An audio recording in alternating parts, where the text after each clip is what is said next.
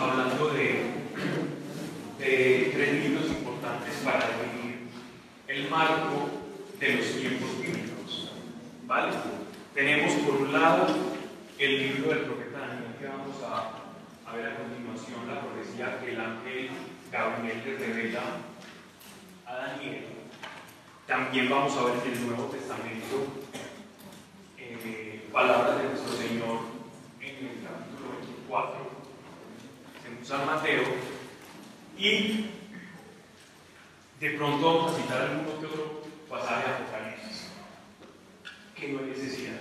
Pues no, hay mucha necesidad, porque iré de pronto tocaré algunos puntos de Apocalipsis, porque ya Santiago hablará cosas que se relacionan más a este libro.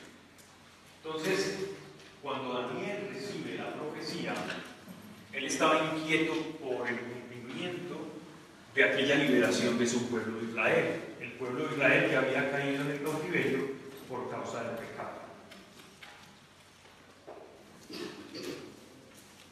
Entonces dice el capítulo 9 del libro del profeta Daniel. En el año primero de Darío, hijo de Azuero, de la nación de los Medos, que vino a ser rey sobre el reino de los en el año primero de su reinado, yo Daniel vi atentamente en los libros el número de los años de que habló el Señor al profeta Jeremías que habían de cumplirse las desolaciones de Jerusalén en 70 años. Y volví mi rostro a Dios el Señor, buscándole en oración y ruego, en silicio y en ayuno. Y oré a Dios e hice confesión diciendo, Ahora Señor Dios grande, digno de ser temido, que guardas el pacto y la misericordia con los que te aman y guardan tus mandamientos. Entonces, miren la actitud de Daniel frente a la profecía. Él quiere conocer los tiempos de Dios, pero tiene una actitud de arrepentimiento. Daniel se está identificando con su pueblo. Nosotros como iglesia tenemos un papel que pocas veces recordamos, y es que como iglesia somos intercesores. ¿Quién sabe qué es ser un intercesor?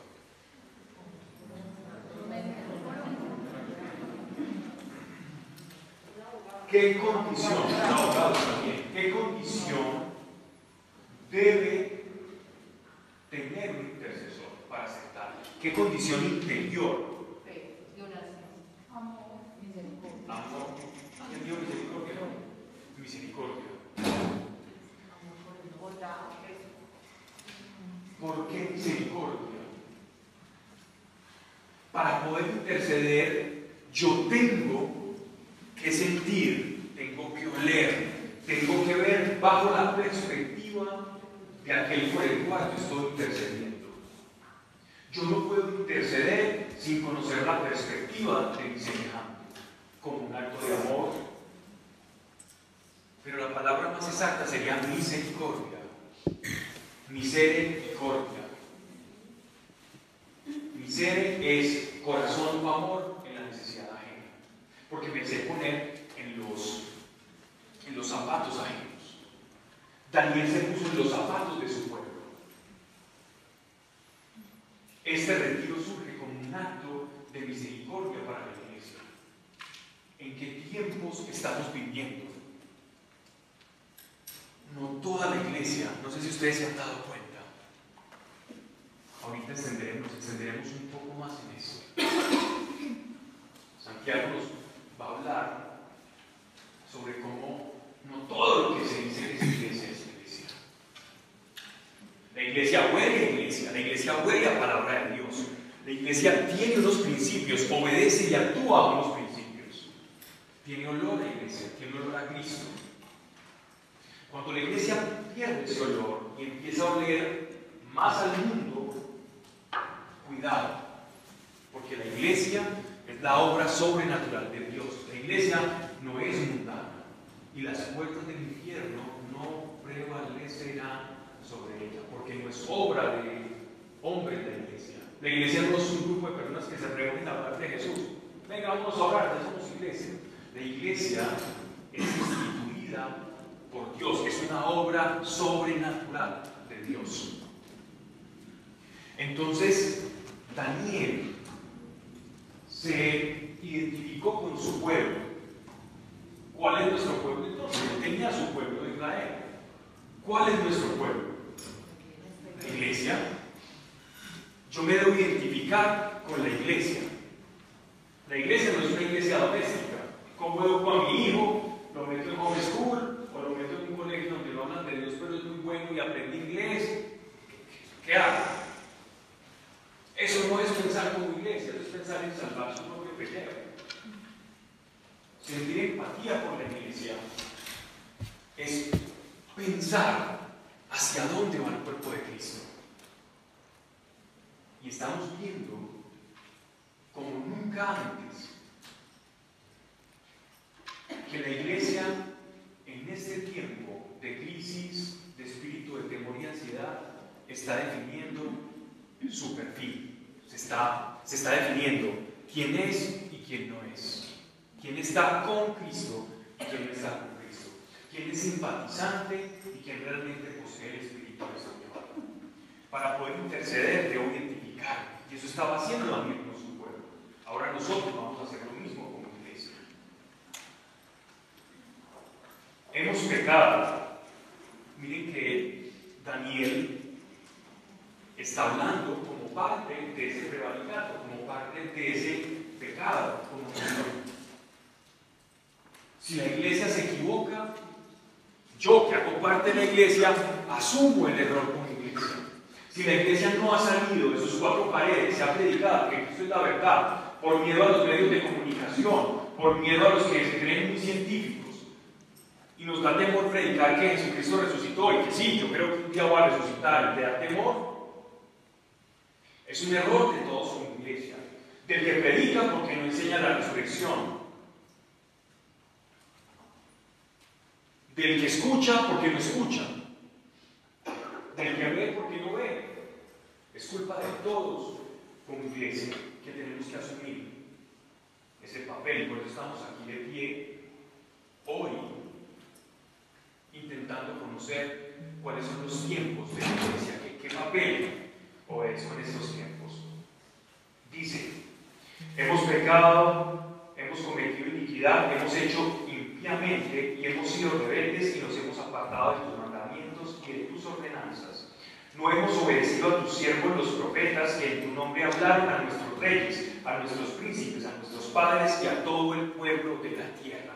La condición en la que se encontraba el pueblo de Israel era precisamente por no atender la palabra profética por no comprender y no prestarle atención a los tiempos que Dios tenía establecido.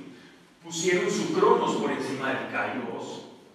No quisieron comprender cuál es la realidad de los tiempos y que cada tiempo de Dios, cuando el tiempo kairos de Dios te atraviesa, cuando Dios quiere hacer algo en nuestra vida, siempre se nos presenta un camino abierto, una encrucijada. O sigo lo que Dios me está pidiendo o rechazo lo que Dios me está pidiendo. No hay cuenta atrás. No hay otra forma. Dios siempre se aparece en nuestro camino. Para eso es la profecía. Para eso Dios te pone esto que nosotros conocemos como sincronías. Estas aparentes coincidencias que la gente llama coincidencias. Que es el kairos de Dios llamando tu atención para que tomes acción respecto a una situación el pueblo de Israel no solamente tuvo eso, sino que Dios envió palabras proféticas que los llevaban a una acción. Cuando Dios te planta una profecía, demanda algo de ti. La profecía de, Jonás, cuando fue a los de Nínive en Asiria, era arrepentirse de sus males, del maltrato a los animales que, que llevaba el mensaje de Jonás. Entonces, cuando el pueblo de Nínive recibió la palabra de Jonás, tenían dos opciones. O creemos y nos arrepentimos, o seguimos haciendo lo que nos están profetizando que nos va a destruir. que Dios envió a Jonás porque el pueblo de Nínive, al arrepentirse, pues fue perdonado y la ciudad continuó su curso. Y muchos de ellos se arrepintieron delante de Dios. Y Dios le dice a Jonás que por eso no es tuyo a Nínive. Entonces miren cómo la profecía, o cuando Dios nos presenta el Kairos, también nos pone frente a esa encrucijada de, oye, ¿qué vas a hacer frente a esto que yo te estoy entregando? Y estos son las 70 semanas de Daniel. Dios nos va a entregar aquí un modelo, unos tiempos que se van a establecer. Y también Mateo 24. Entonces, continuemos. Si Daniel me puede ayudar aquí para ir pasando. Eh,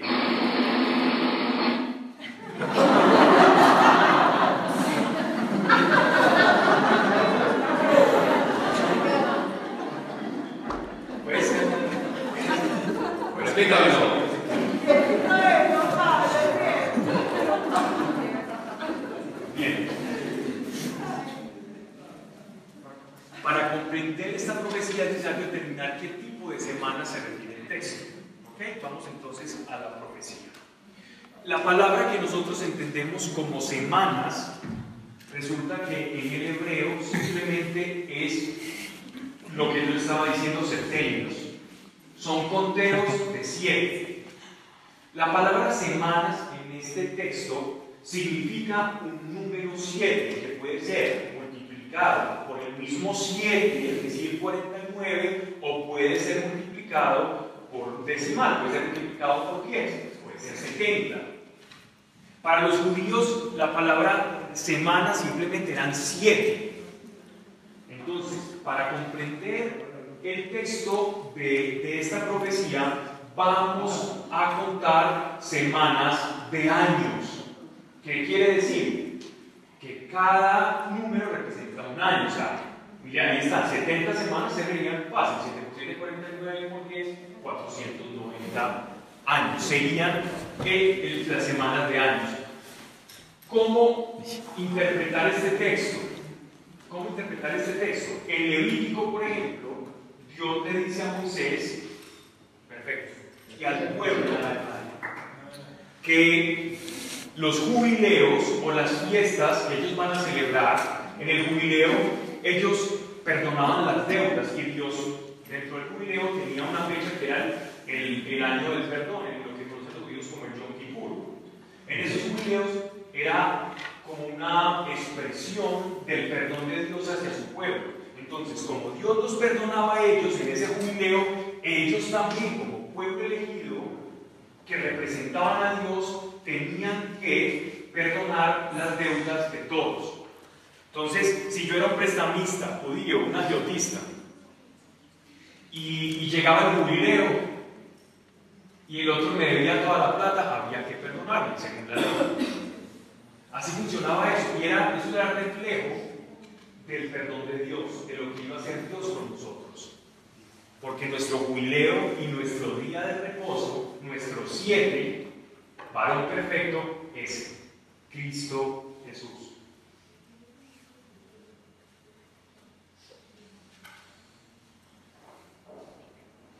Vamos al versículo 20 aquí todo, el capítulo 9 simplemente leía hasta, hasta, el, verso 6.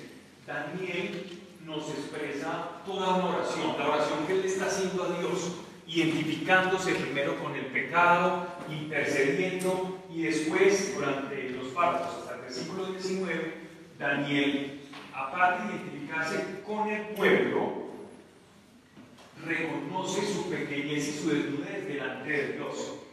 Y antes de que pudiese levantarse, porque según vemos en estos capítulos, estaba inclinado, puesto el rostro a tierra, Dios le responde, y ahí es donde tiene la visión del ángel. Versículo 20.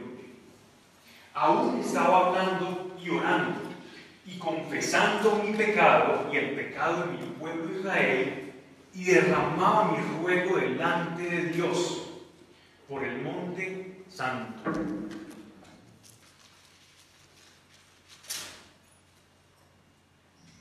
Aún estaba hablando en oración cuando el varón Gabriel, a quien había visto en la visión del principio, volando con presteza, vino a mí como a la hora del sacrificio en la tarde.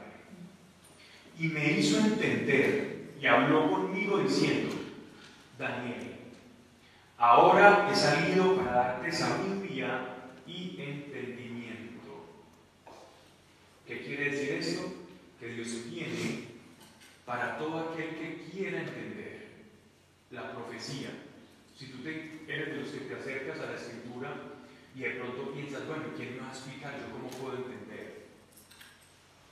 Rostro en tierra y dile al Señor, Señor, ¿qué es esto que está acá? Y hay promesa que el Señor te va a responder. Y si no te envía Gabriel como ángel,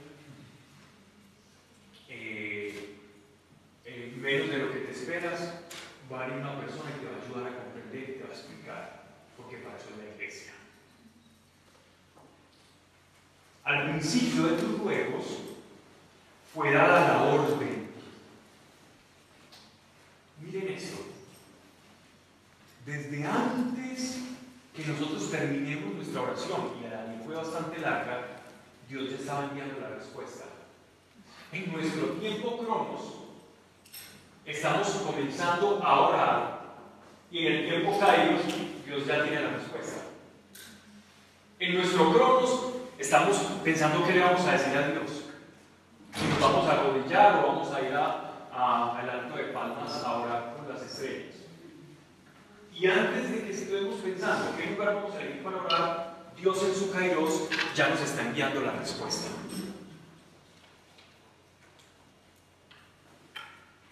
Dice, y yo he venido para enseñártela, porque tú eres muy amado.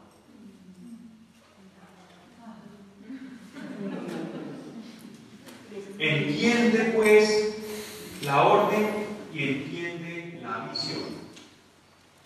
70 semanas están destinadas sobre tu pueblo y sobre tu santa ciudad. Paréntesis las 70 semanas de Israel obedecen a una profecía para la nación de Israel. Cuando leamos los tiempos de las 70 semanas, es la cronología del pueblo de Israel. Está hablando para tu pueblo. Pablo, bueno, es que nosotros no somos del pueblo de Israel ni somos eso, es para nosotros esa profecía.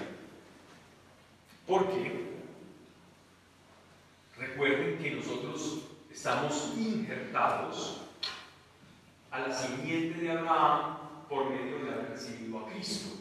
Así, de tal modo que las profecías y las promesas del pueblo de Israel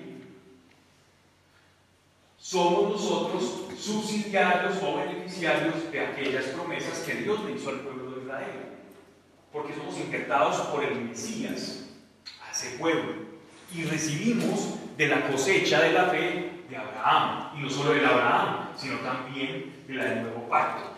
Entonces, por eso es importante. Y también porque el pueblo de Israel en los últimos tiempos va a desempeñar un papel muy importante. A lo largo de todas las escrituras, vamos a ver muchas señales, ¿vale? Hemos hablado de los tiempos, pero también cada tiempo trae consigo una señal. No hay tiempo sin señal y no hay señal sin tiempo. ¿Qué es una señal? Una señal es algo que te muestra el camino. Pare, siga, curva peligrosa, hombres trabajando. Eso es una señal, es una guía. Y Dios dice que dentro de cada tiempo Él envía una señal para que no nos perdamos en el tiempo. Entonces, este libro nos va a hablar de tiempos y de algunas señales. Los judíos, dice el apóstol Pablo, buscan todo el tiempo señales.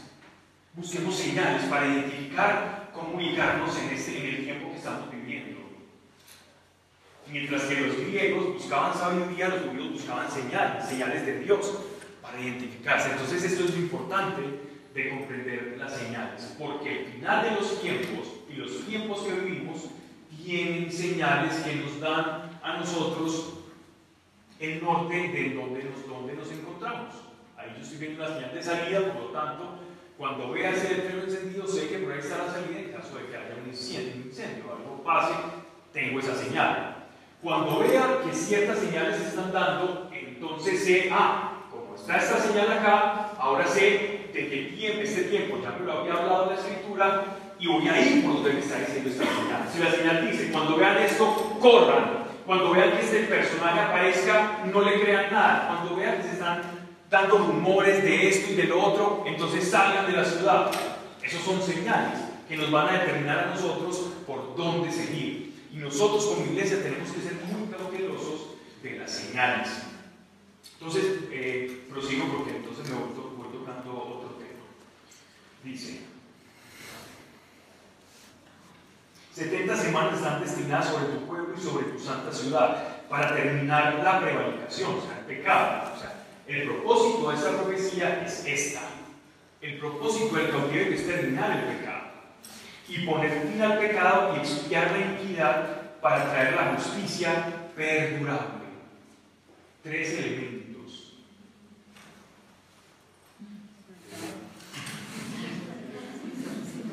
Miren, terminar la prevaricación, poner fin al pecado, expiar la iniquidad, expiar es cubrir, la palabra expiación viene de cubrir, traer la justicia perdurable, o sea, ¿qué es justicia? Es estar en paz con Dios, que Dios y yo estemos en paz. ¿Qué significa estar en paz con alguien? Con tu pareja, que tú puedas hablar sin que te vayas a responder con tres piedras en la mano, que tengas acceso a. La paz con Dios no es decir una cosa muy bonita. Cuando en, las escrituras nos dicen estar en paz con Dios no significa sentir algo lindo, no es un sentimiento.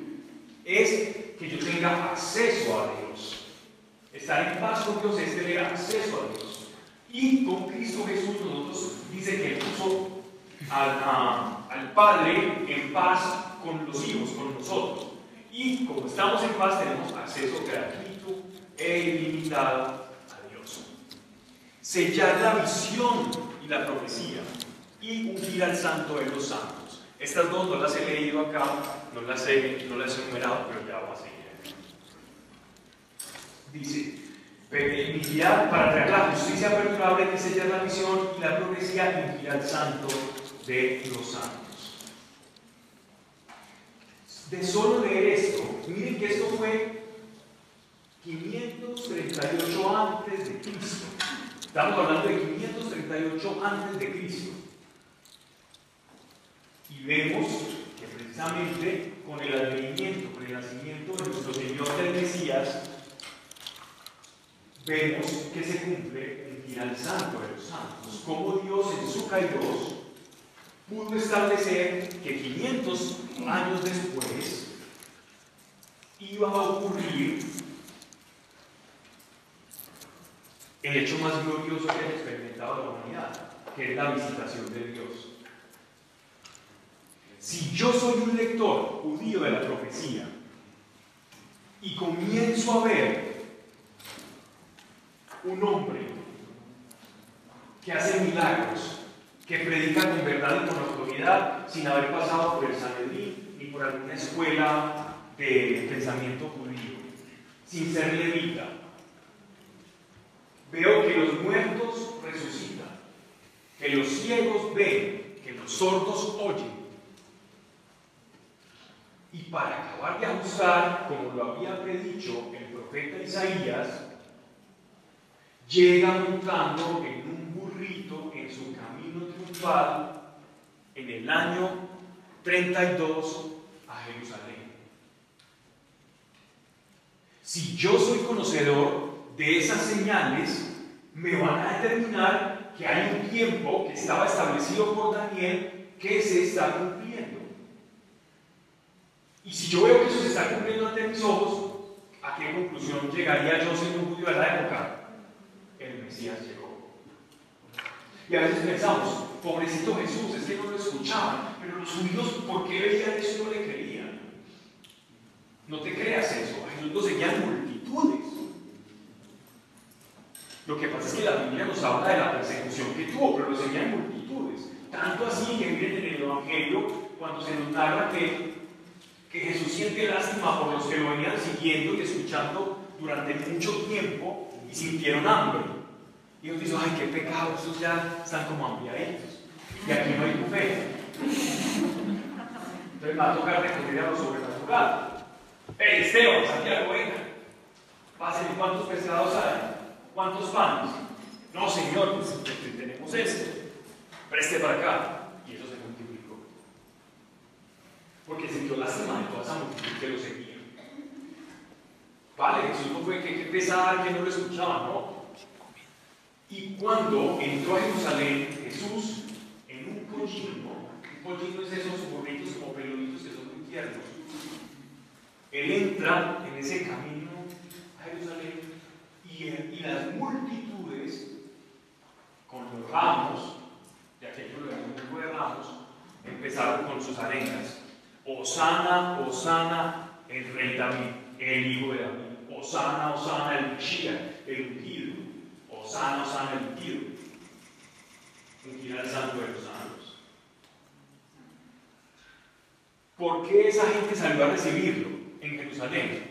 Porque conocían la profecía, las señales y lo identificaban en el tiempo.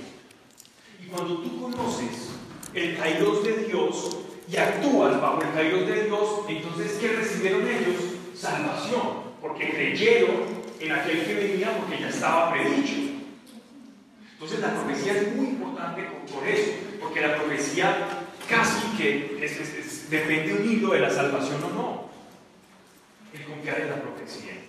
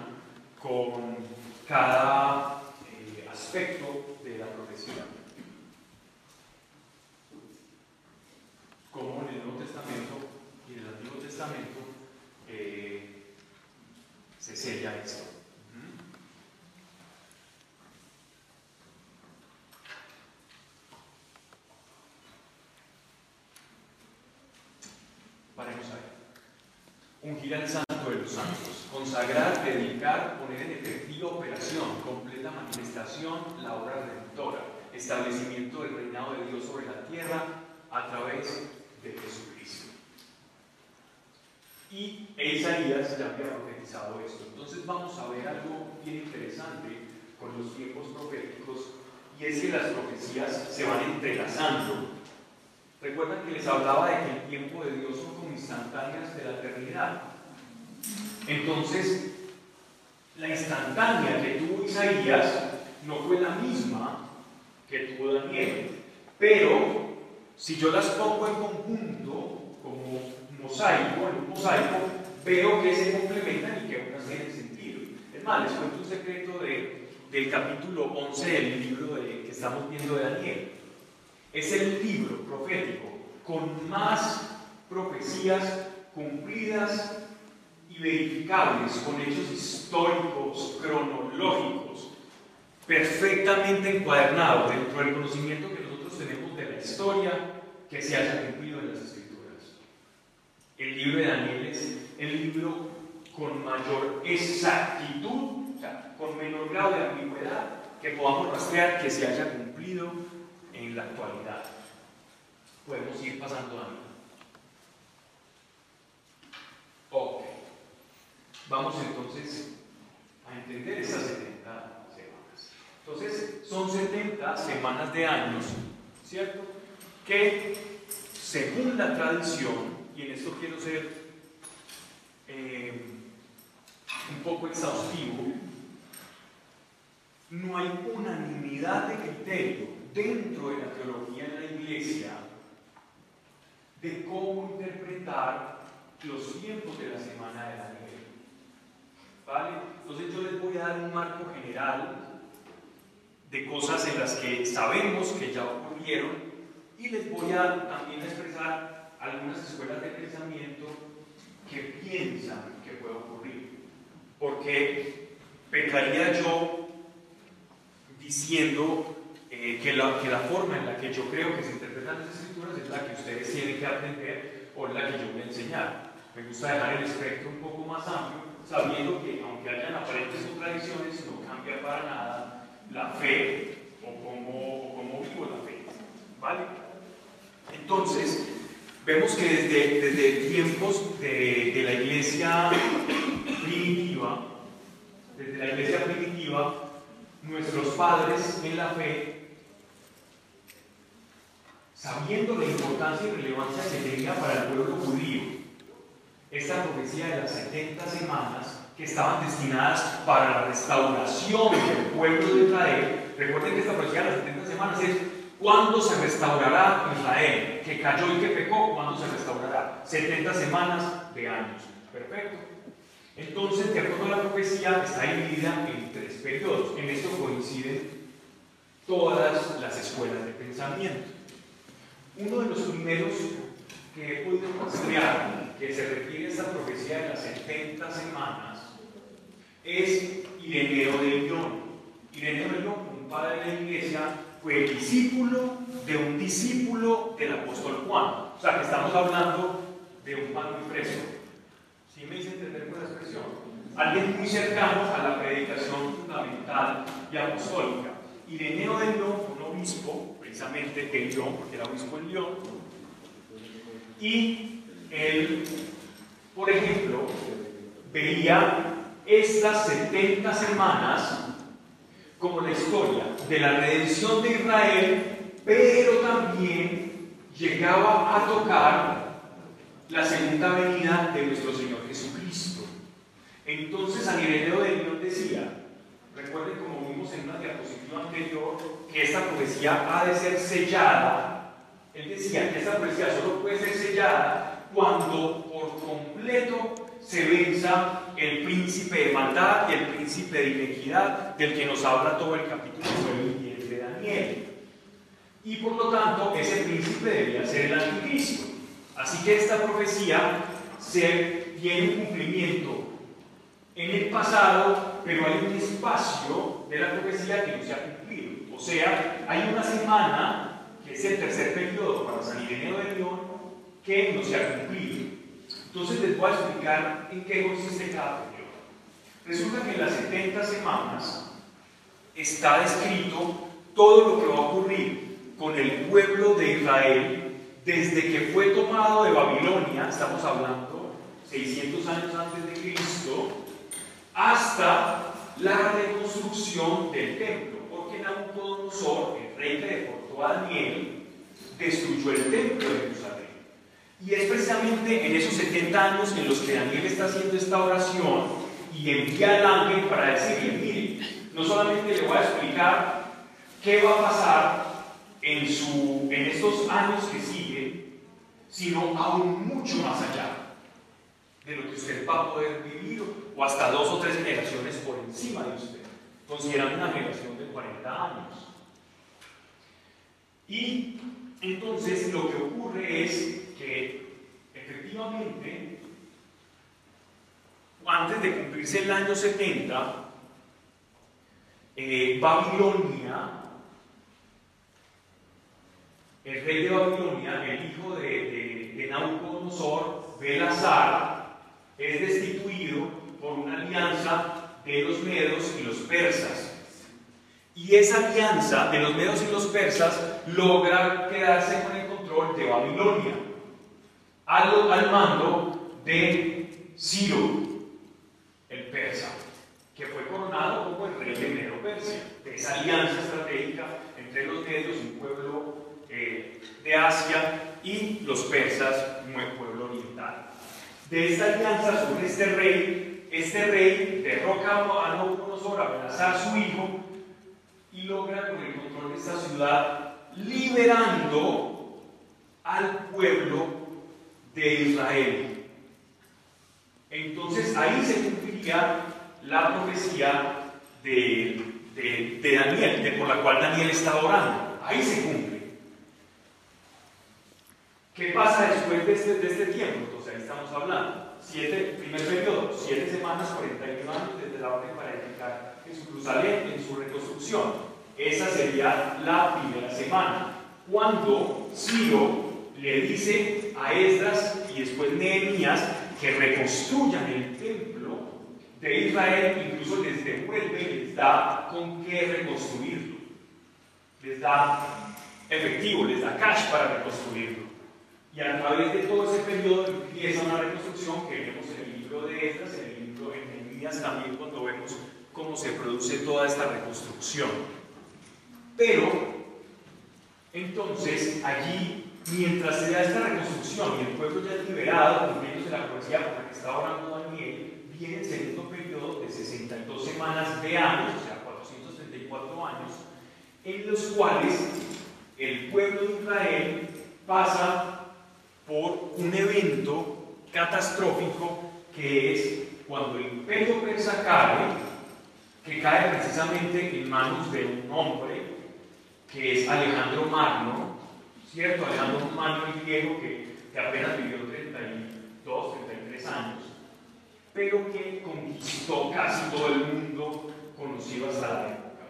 Alejandro Magno dicen que fue el conquistador más veloz que ha conocido la, la paz de la tierra, tanto así que Napoleón, el francés, tenía tanta obsesión con la forma en que Alejandro Magno conquistó el mundo oriental que él mismo se asumía como si fuera una especie de encarnación de Alejandro Magno y salió a conquistar todo desbordaba a conquistar Egipto, a robarse todas las antigüedades, a hacer y deshacer. Estamos hablando de Napoleón. Entonces, Alejandro Magno dejó esa huella y bajo el imperio griego, eh, los judíos que ya habían regresado a su tierra, que ya habían otra vez volvieron a quedar cautivos bajo imperio, bajo el imperio griego. Pero como muere Alejandro Magno muy rápido, intentando resumir, cuando muere Alejandro Magno, que muere rápido, él deja el imperio dividido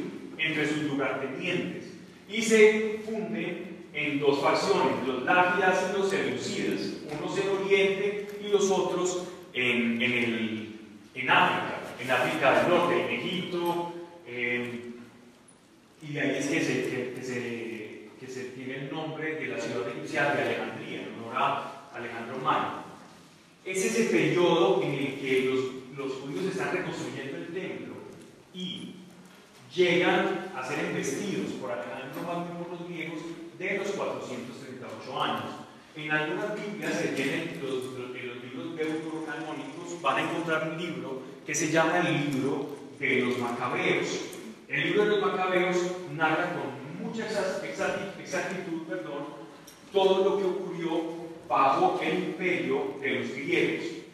Y hablan de, una, de un pasaje muy específico que Daniel también nota y que nuestro Señor en Mateo 24 lo utiliza también, que se llama la desolación o la desolación desoladora. Desolación desoladora o la abominación desoladora. ¿Qué es la abominación desoladora? Era cuando lo más sagrado para ellos, que era el templo de Jerusalén, el santo santorum, el eje fundamental de su fe, de su práctica religiosa, justamente un hombre llamado Antíoco Epimanes IV puso posiblemente una estatua de Zeus, no sabemos qué estatua puso, sabemos que puso un ídolo griego, una estatua de Zeus en todo el santo santuario. Y ellos llamaban a esto la desolación o la abominación desoladora. Cuando vean eso, o sea, el templo corrompido. Y Daniel había dicho todo eso en el, libro de las 70 semanas. Entonces dice, segundo periodo, hasta la entrada en Cristo de Jerusalén como el Mesías. cuando vean que entra la, la, dominación desoladora, cuando el templo sea, sea completamente eh, blasfemado, ultrajado, entonces ahí aparecerá el ungido, que aparece tiempo después. Aquí sí voy a hacer un paréntesis grande, recuerden que estamos hablando del primer y segundo periodo, desde los pers, desde la deportación de los judíos de Babilonia hasta la época helénica griega. Aquí es donde se produce el, digamos así, la división entre las escuelas de, de interpretación de estas 70 semanas. No se me duele.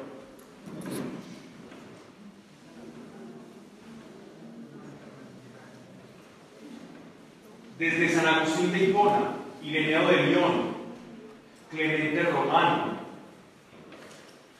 eh, Lutero, Calvino,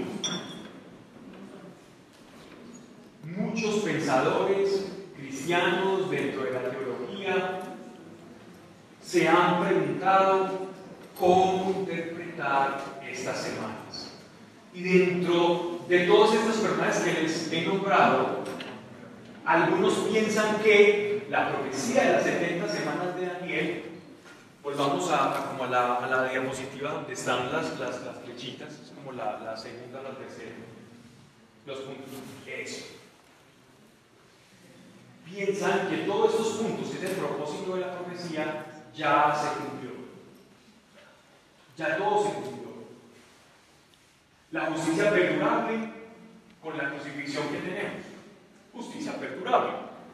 Se echaron la visión y la profecía, claro, Juan Bautista, cuando bautiza a Jesús con el sello del Espíritu Santo, selló la profecía. Poner fin al pecado y ya el pecado no se enseñoreará de nosotros, dice el Evangelio. El pecado ya no tiene ese poder de muerte porque tenemos el Espíritu Santo y el poder de la resurrección en nosotros. Terminar la prevaricación, claro, es la santidad, la santificación del Espíritu Santo. O sea, todo lo que se cumplió de, de Antioco Epífanes, de la deportación, de la reconstrucción, de, la reconstrucción del templo por parte de Nehemías y Esdras, ya se cumplió. Y todos estos puntos en Cristo ya lo tenemos. Así que la misión de, de las 70 semanas es para el pueblo de Israel hasta la llegada, crucifixión y resurrección del Mesías. Hay una escuela de pensamiento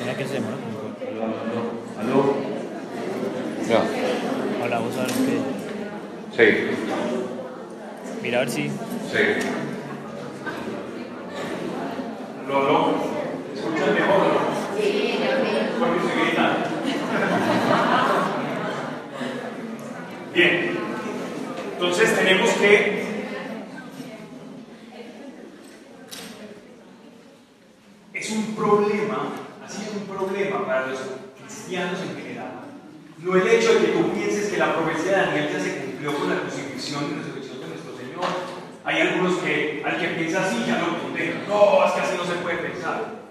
Si tú buscas prédicas sobre las 70 semanas de Daniel, si no, si, no, si no concibes que no hay unanimidad en la iglesia, vas a terminar enredado y por eso muchas personas le huyen.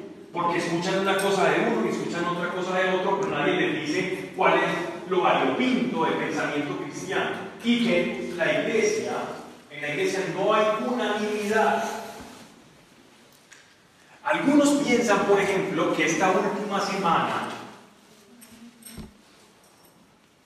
de siete años es como que un paréntesis, un tiempo, en el que ya se cumplió todo, pero solo falta que exista una justicia verdadera y eterna. Y eso solo se puede dar cuando Jesucristo venza con todos sus ángeles a la bestia y al anticristo y al falso profeta, como dice Apocalipsis.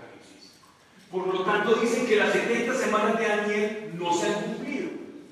Y todo este tiempo de la última semana, ese lapsus temporal que estamos hablando, de más de dos mil años, es el tiempo de la gracia, de la iglesia, para que este evangelio se predique en el mundo entero antes que ocurra la segunda venida y que el Señor destruya el ministerio, el misterio, o el ministerio, perdón, de iniquidad, o sea, el anticristo. Muchos piensan de esta manera, muchos predicadores, sacerdotes, van a enseñar esto. Porque si en, los mismos padres de la iglesia unos tenían una interpretación y otros tenían otra, entonces no significa que hay un magisterio que nos diga cómo interpretar las 70 semanas de Daniel. Así que no tengas temor de acercarte y cuestionarse sobre esto ya ocurrió o todavía falta algo por ocurrir. Entonces a unos eh, se les llama dispensacionalistas. ¿Cuáles son los dispensacionalistas? Eh, precisamente este gráfico. Aquellos que una dispensación que es, es un periodo determinado de tiempo, es un periodo kairos de tiempo, es un periodo establecido por Dios para que algo ocurra, para que el cronograma, en el cronómetro humano, Dios interfiera en un momento preciso y exacto. Ese momento preciso y exacto sería la primera semana, la última de las semanas de las 70. Pasemos a, a la gráfica de la cronología, que está más o menos ahí. No. Paren, esas son las que hay.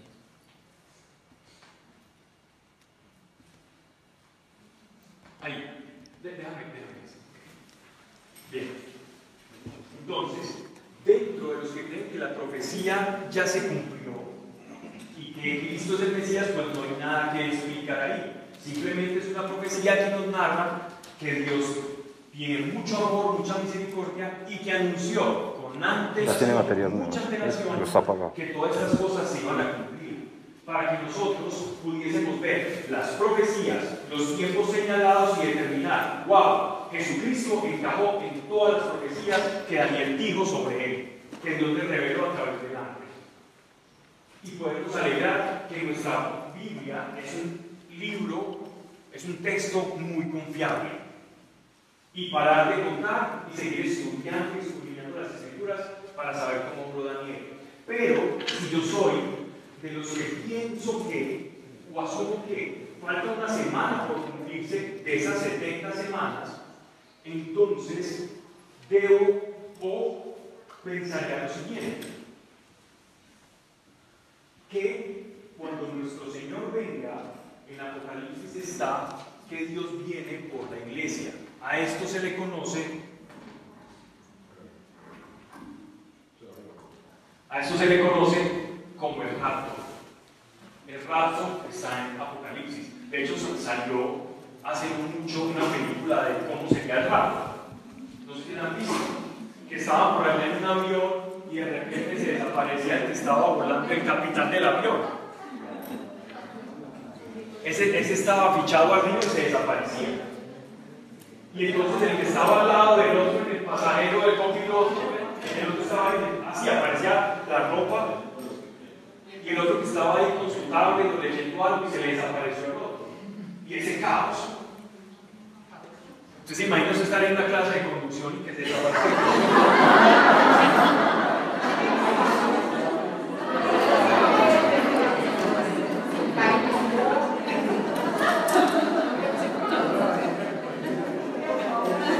Obviamente el rapto, el rapto no, no va a ser así tan, dramático. Va a ser dramático, pero va a haber un aviso, va a haber una señal en la que individuo esté en cierto estado y, los aviones empiecen a caer y se acaban. Eso no, no tendría sentido. Pero es interesante el ejercicio que hace el, director de esa película.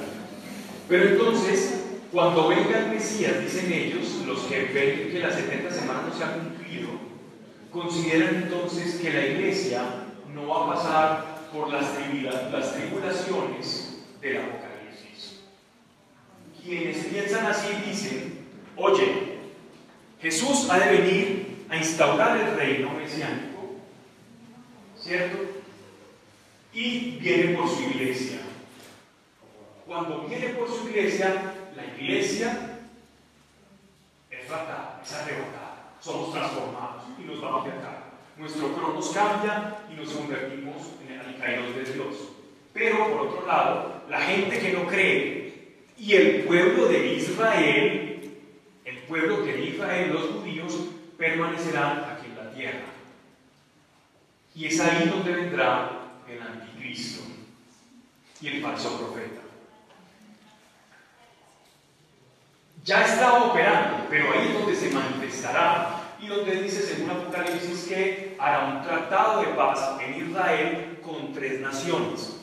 Después romperá ese tratado de paz, mostrará su faceta, su cara y se sobrevendrá una batalla en una tierra que es conocida como Armegido, la famosa guerra o batalla de Armagedón de varias naciones, en las que cuando leemos el pasaje de Apocalipsis que habla de la batalla de Armagedón, no vemos por ningún lado que la iglesia está peleando ahí. Vemos la bestia con los enemigos de la bestia.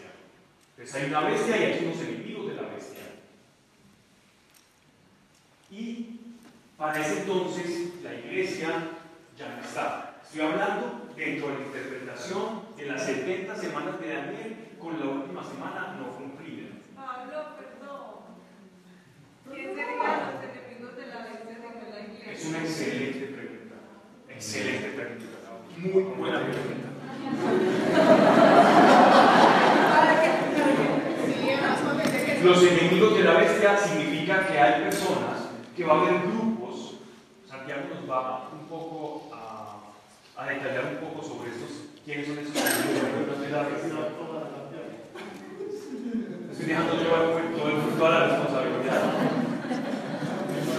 Los enemigos de la bestia son personas que no están de acuerdo al discurso de la bestia, pero no son creyentes, ni son, ni son del pueblo. Pero son personas que no están de acuerdo a ese discurso. Es decir, son antipropios. No me.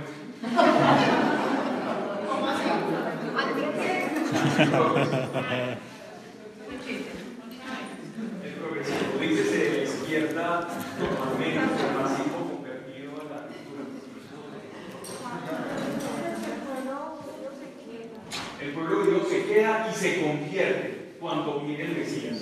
Se convierte y pasa a ser iglesia.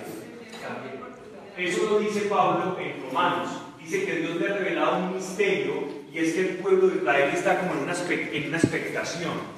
Y ese pueblo de Israel está expectando hasta poder conocer al Mesías en toda su magnificencia.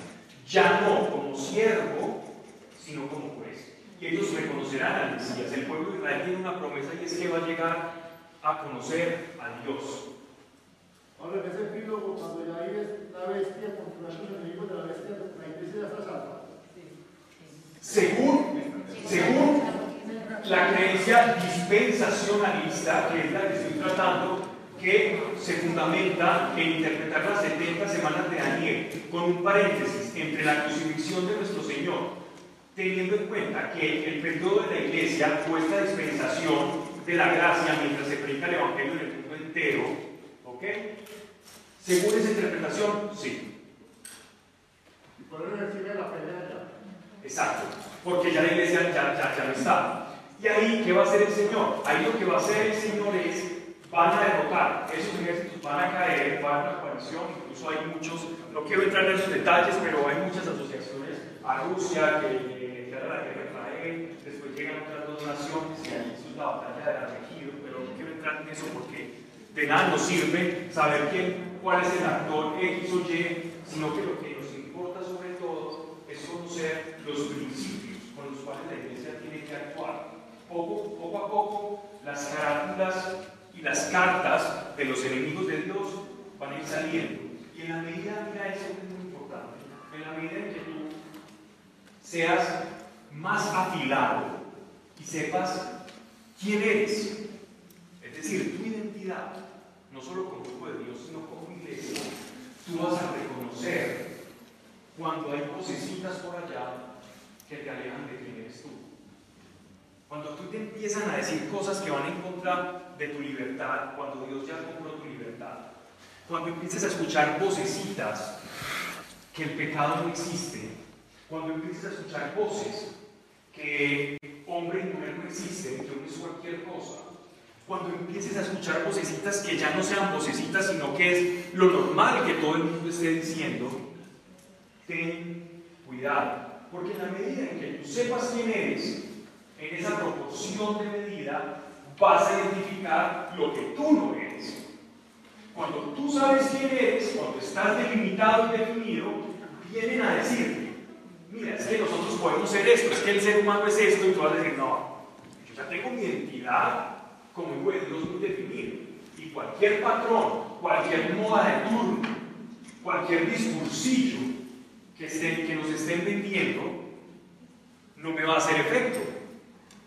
Es como que llegue un mago y me diga aquí, Pablo, es que resulta que tú no eres un ser humano, tú eres una comadreja. ¿Yo qué voy a hacer? Lo mismo, me voy a reír. Porque la identidad ya la tengo muy definida. ¿Qué me vas a decir? En la medida que los hijos de Dios tengamos nuestra identidad definida y delimitada, esos discursos no nos van a afectar. ¿Por qué nos afectan como iglesia? Porque no tenemos delimitada ni definida nuestra identidad. Entonces llega un viento, llega una marea, llega una modilla que empiezan a repetir en programas de radio ciertas olas, ciertos discursos que empiezan a ser homogéneos y a tener un eco muy grande y uno ya se, se empieza a asustar. ¿Qué está pasando? ¿Será que sí tiene razón? ¿Será que yo soy malo? ¿Será que, que los creyentes somos retrógradas? ¿Será que nosotros tenemos que evolucionar nuestro pensamiento? ¿Será que, que hay un Antiguo Testamento, un Nuevo Testamento y debemos crear un postmoderno testamento? ¿Será que eso no fue suficiente? ¿Será que los principios son relativos? Precisamente, un principio, para que sea tal, tiene que carecer de relatividad. Para que un principio sea ontológicamente principio, tiene que carecer de vaguedad, de ambigüedad y tiene que carecer por completo de, de doblez.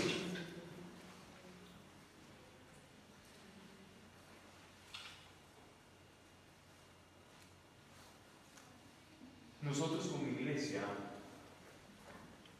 debemos conservar principios y esos principios definen lo que somos.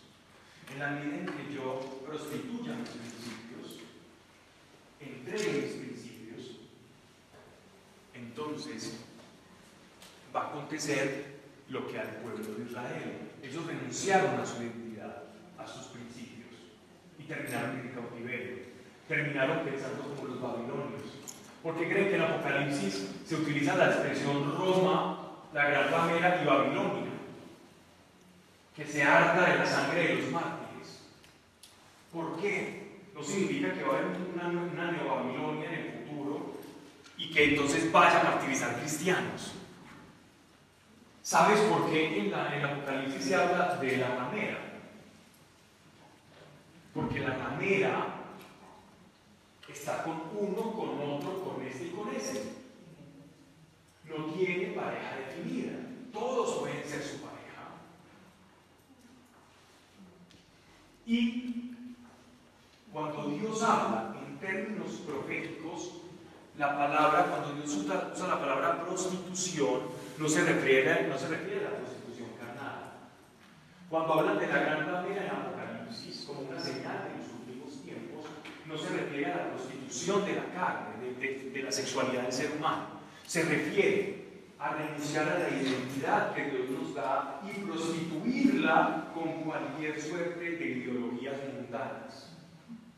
Esa es la prostitución. No tiene nada que ver con carnalidad. Tiene que ver con prostituir tu identidad. ¿Y cómo se prostituye la identidad? Cuando yo no conservo mis principios. Eso es prostituir la identidad. Y eso es lo que pasa en estos tiempos. A eso nos están llevando en este tiempo. A prostituir lo que somos. A, vendernos un molde de ser humano que no somos nosotros. Que no eres tú. Es el plan de Dios.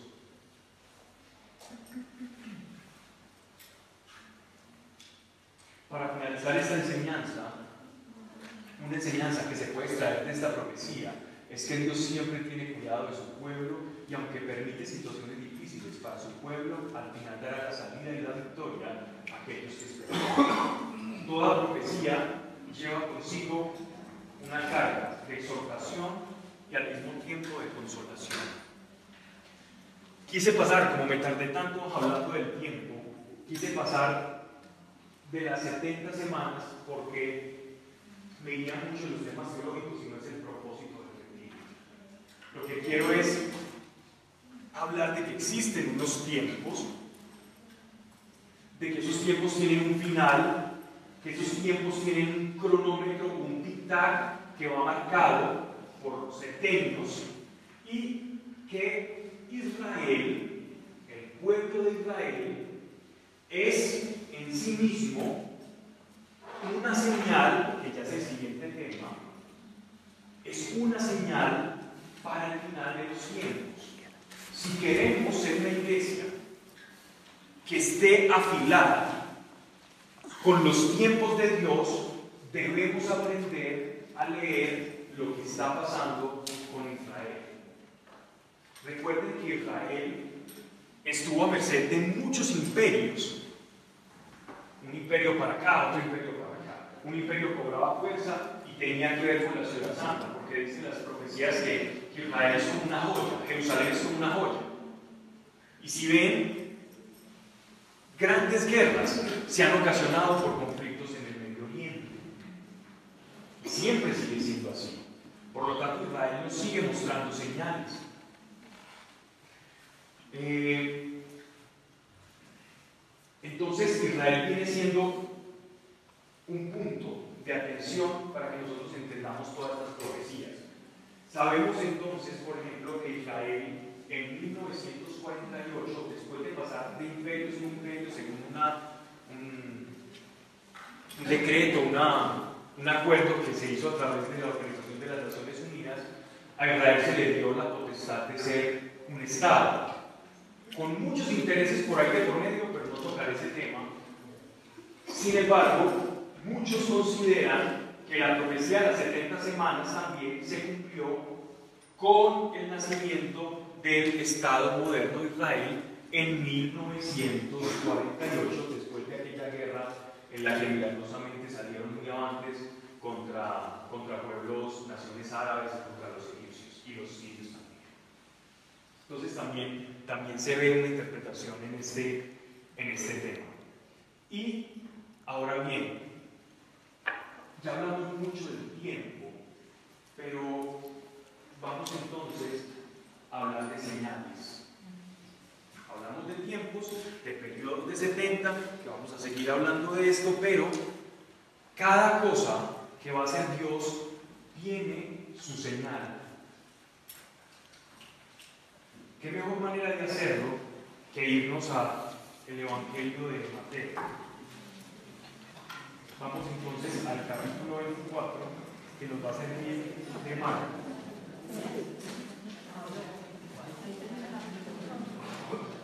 No, no, se lo voy a hacer. Sí la tenía, pero. Vamos a desenredarnos las, luces para que se preparen para el coronazo.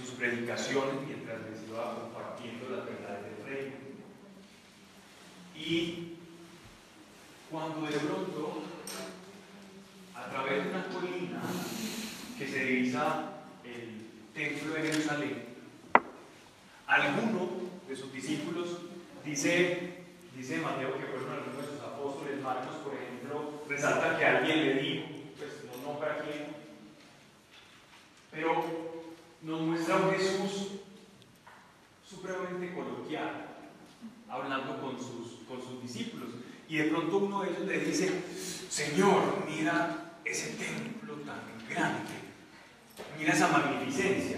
Y de pronto él, muy avispado, pensaba que a partir de eso que iba a decir, entonces Jesús les iba a dar una de sus habituales enseñanzas.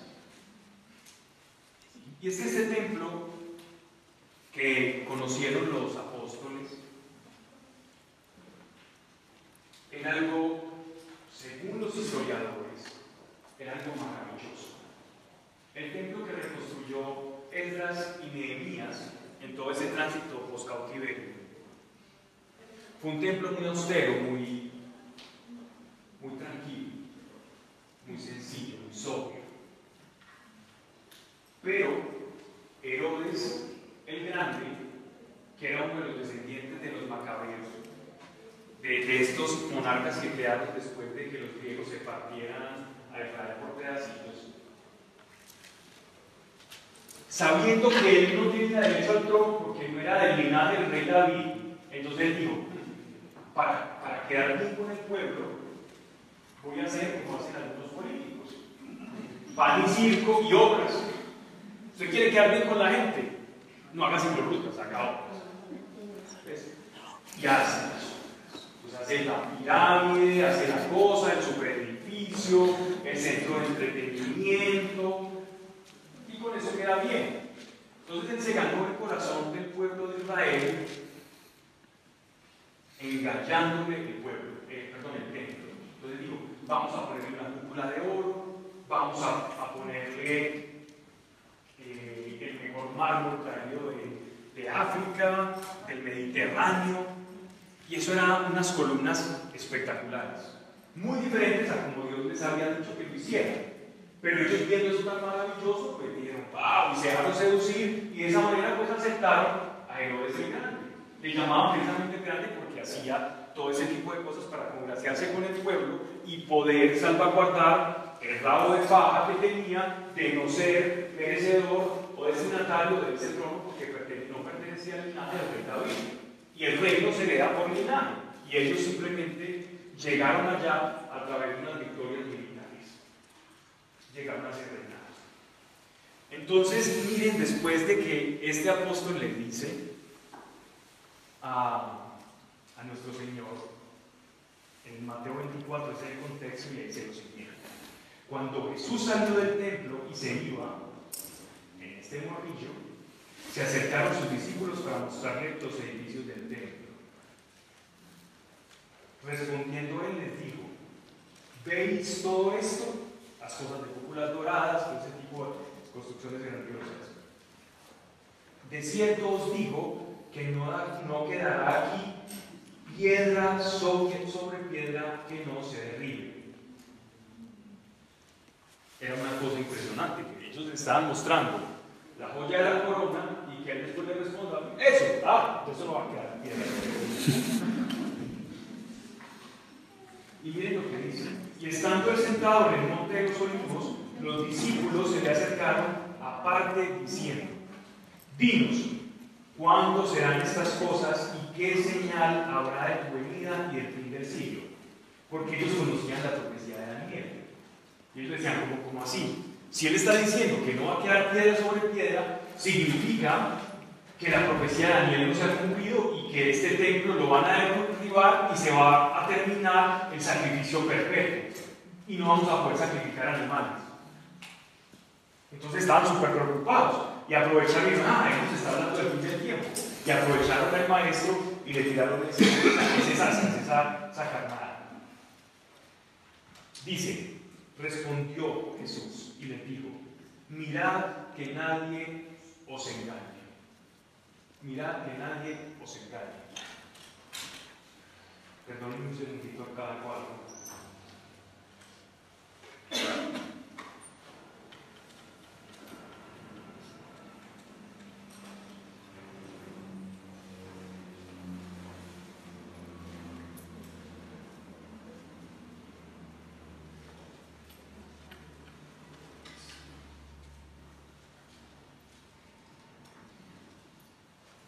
Eh, mirad que nadie os engañe.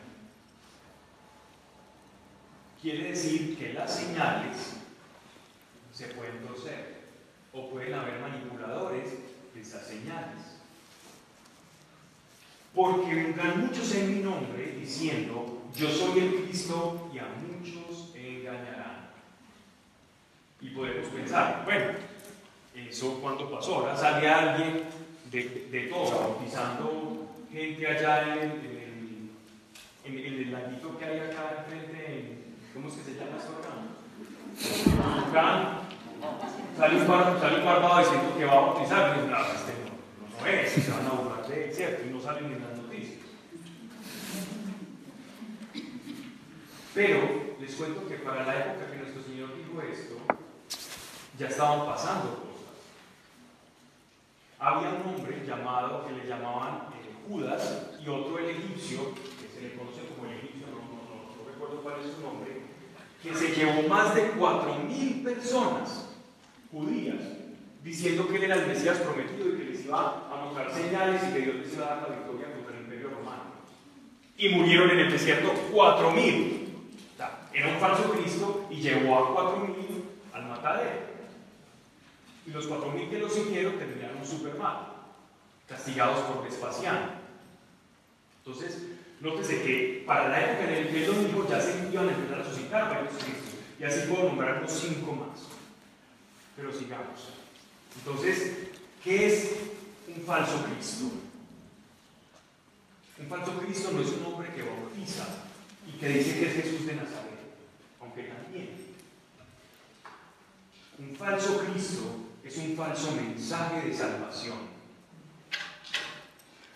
Si a ti te dicen, si haces esto, te vas a salvar. Mira, para donde va Vicente, vamos. Allá es donde te vas a salvar. Mira, es que en la medicina moderna está la vida eterna. Allá vamos. Allá te vas a salvar. Oye, sigue a tal político, allá te vas a salvar. Creo que nadie está sujeto por mis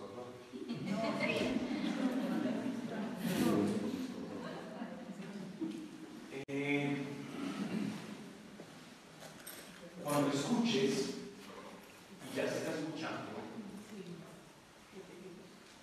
si no te pones dicha vacuna, entonces no tienes salvación, ten cuidado. No eres parte de la humanidad, eres un cero a la izquierda si no haces. Si no tienes tu derecho a discrepar, el derecho natural de la libertad de discrepar. Ah, yo decido cómo cuidarme y yo veré si me cuido solito.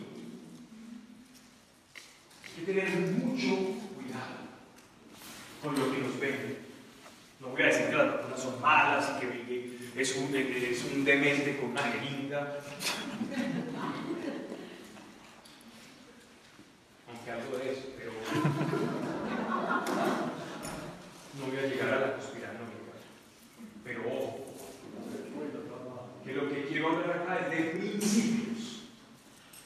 Principios. Cuando tú veas que tus principios están empezando a cuestionarse, cuando empieza a aparecer una verdad no cristiana y todo el mundo empieza a seguir esa verdad, eso es un falso Cristo. Porque eso es un falso Salvador. La vacuna, una vacuna no es la salvadora de la humanidad. Yo preferiría inyectar 10 vacunas contra el miedo a otra vacuna. Si vieran los textos que he leído de la psicosomática, de, la manera en cómo las, las eh, la medicina, no la americana, sino la medicina, el origen de la medicina eh, de la escuela francesa, que viene de los griegos, que ven al ser humano como algo trascendente, y no simplemente como tiene un síntoma, entonces medique, y diagnostique eso y sino que ver al ser humano su trascendencia, ver lo que se ha descubierto que genera el miedo en el. Miren, en la amígdala cerebral, pequeñita, es una cosa pequeñita, donde se producen una cantidad de cosas eh, que determinan si incluso lo que es el temor y los detonantes de temor, en esa pequeña amigdalita se generan tantas cosas. Y esa amígdala en personas que sufren, por ejemplo, trastorno de pánico, yo tengo conocidos que han sufrido trastorno de pánico.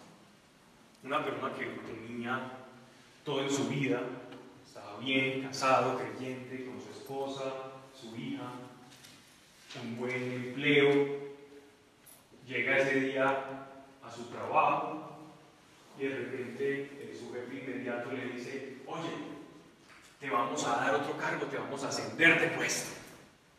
Y él cae desmayado y desplomado. Trastorno de pánico porque le iban a ascender. Y ha sido muy duro hacer una reconstrucción de dónde proviene todo esto. Y saber que existe un miedo que no tiene un ancla racional. Cuando me refiero a un ancla racional es que él no ve lo que le está causando el temor, él no ve a un tigre que se lo va a devorar y sin embargo está, todo su cuerpo le está diciendo me va a devorar un tigre, pero el tigre no existe. Eso es lo que, lo que sufre una persona con trastorno de pánico. Si su cuerpo se prepara para que una tractomula lo atropelle, pero resulta que está en su cama comiendo helado, sintiendo lo mismo. Eso es lo que le pasa. Si hubiese una vacuna contra el miedo, ¿de qué nos libraríamos? Cuando el cuerpo comienza a generar todas estas sustancias, empieza a afectarse de una cantidad de cosas. Empieza. Eso es como un daño sistémico. Nuestro querido y muy bien estimado colon. El colon. Sí. Empieza a hacer ruido. Empieza a decirte, empieza a chuzarte. Empiezan dolores lumbares que nunca habían estado necesariamente por la vejez en personas jóvenes. Empiezan migrañas. ¿De dónde provienen? ¿Y dónde está la vacuna contra el miedo? Y todo lo que causa. Pero yo sí conozco Marco, una compañía, dice el Espíritu Santo. Él dice que en el amor entra el temor. Entonces hay una vacuna que se llama amor, se llama fe, se llama esperanza. Creer, creerle a Dios te va a dar esperanza. Hay muchos falsos cristos. Ninguna salida económica. Es que mira, tenemos una computadora cuántica allá en Bruselas y con eso vamos a organizar, vamos a arreglar todos los problemas de la economía mundial. Eso es un falso Cristo.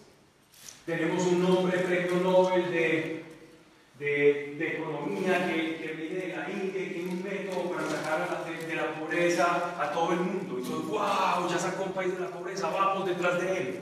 Eso es un falso Mesías, eso es un falso, un falso Cristo.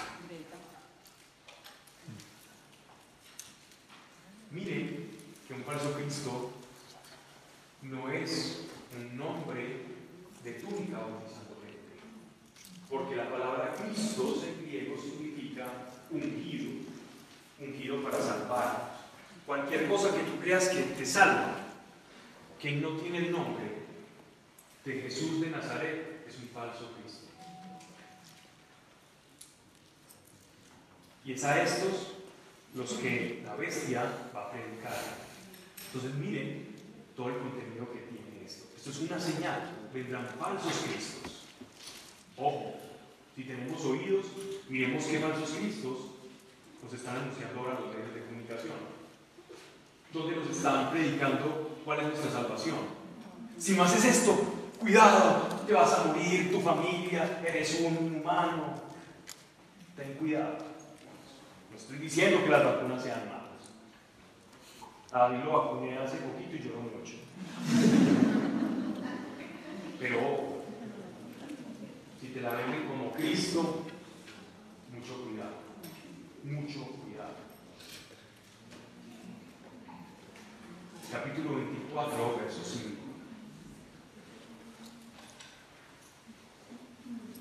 Verso 6, perdón. Y oiréis de guerras y rumores de guerras. Mirad que no os turbéis, porque es necesario que todo esto acontezca, pero aún no es el fin. Dos señales de los últimos tiempos. Y lo mejor es este pasaje, porque quien nos dio esto es nada más y nada menos que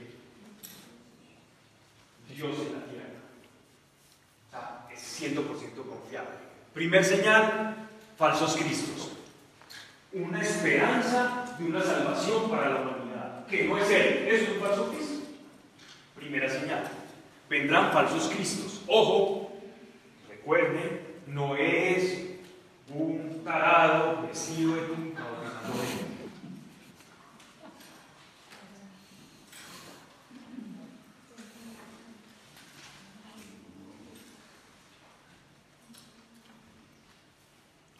Dos, habrán guerras y rumores de guerra. Tratado de paz. Trump, Donald Trump dijo que iba a poner la embajada, iba a quitar desde la Biblia, va a poner en Jerusalén. Una señal del último tiempo, eso se va a desatar una guerra porque donde pongan la embajada en Jerusalén significa que si los palestinos hacen algo o si los israelíes hacen algo, entonces se desata inmediatamente todo el tratado de la OTAN que dice que si a un aliado lo atacan, entonces declaran la guerra a los otros que firmaron el tratado. Eso es una señal. Puede ser, no estoy diciendo que no, pero estoy diciendo a moda de burla. Pero, porque Israel representa ese calendario, pero habrán rumores de guerra y habrá guerras, pero aún no es el fin. Guerras han habido dos muy fuertes, entre muchas otras escaramuzas a nivel mundial, pero dos grandes guerras mundiales. Y sabemos que habrá una tercera que será la guerra, la batalla de Armagedón que está profetizada en Apocalipsis. Así que si oímos que hay guerra, que este país se va a venir en contra de este, que esta va a invadir a esto, tranquilos. Kairos de Dios, Dios nos lo había anunciado, estas cosas van a pasar. Ay, pero ¿qué vamos a hacer? Dios mío, yo voy a tener hijos.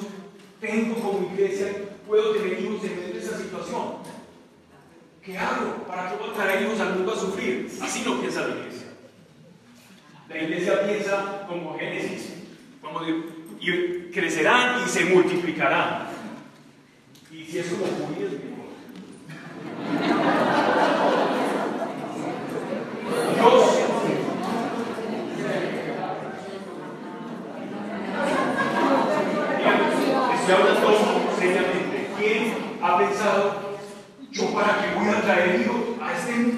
expertos son los cuadrados, pero ¿quién ha pensado eso?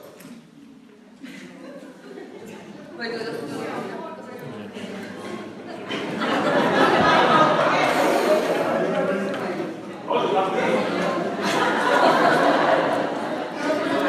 pensarlo, pensarlo no está mal, porque para qué caímos a sufrir. Ojo, pero es que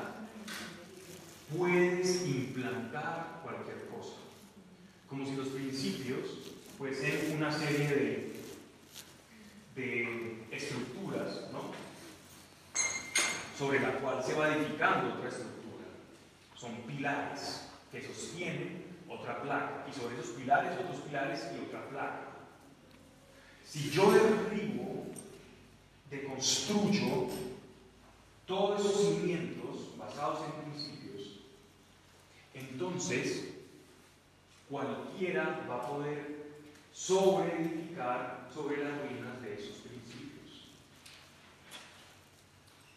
Entonces me van a vender a mí otra, cualquier principio relativo. Oye, no existe hombre y mujer, no es lo que quiera hacer, eso no existe. ¿Quieres seguir a pasearlo? No es sino que hagamos una ley de minorías vamos a un congreso X y terminemos una ley que diga que si no nos dicen jirafas, va para la cárcel. Y eso está pasando. Ahora, la manera en que nosotros nos autopercibimos, fomentado por un Estado grande, es lo que está determinando lo que somos. Entonces ya no es ni siquiera la naturaleza o la biología, es lo que la ley diga. Entonces lo que diga mi carnet de identidad es lo que yo soy. Y mi biología por ningún lado. La objetividad de su vida. Hasta ese punto estamos llegando. Y que no de la palabra de Dios, la estamos destruyendo por completo. Sigamos entonces con Mateo. Porque se levantará nación contra nación y reino contra reino y habrá pestes y hambres y terremotos en diferentes lugares. Pestes, hambres, terremotos y guerras. Pestes, hambres, terremotos y guerras. En Apocalipsis hay un pasaje,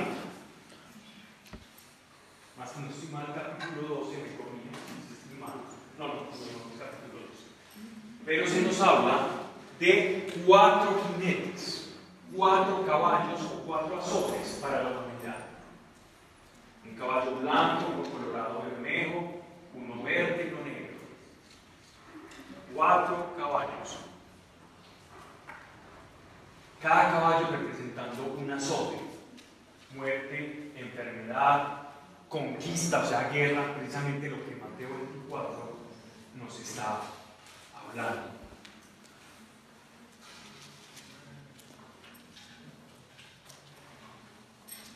No nos extrañemos de que estas cosas pasen. Como iglesia vamos a ver eso Y todo esto será principio de dolores. ¿Qué quiere decir eso? Que Dios concibe el tiempo cronos nuestro como la humanidad como una mujer parturienta, como una mujer que está a punto de tener un ¿cierto? Que llega momentos en que una mujer en embarazo se siente bien y ese día puede comer, tiene los antojos, está después de estar muy mareado, tener la hipermesis o los vómitos y todo eso, eh, tiene días como que son mejorcitos. Pero llega un momento, al tiempo del alumbramiento, que empiezan las contracciones y los dolores de parto. Y es a esto a lo que Jesús está haciendo referencia.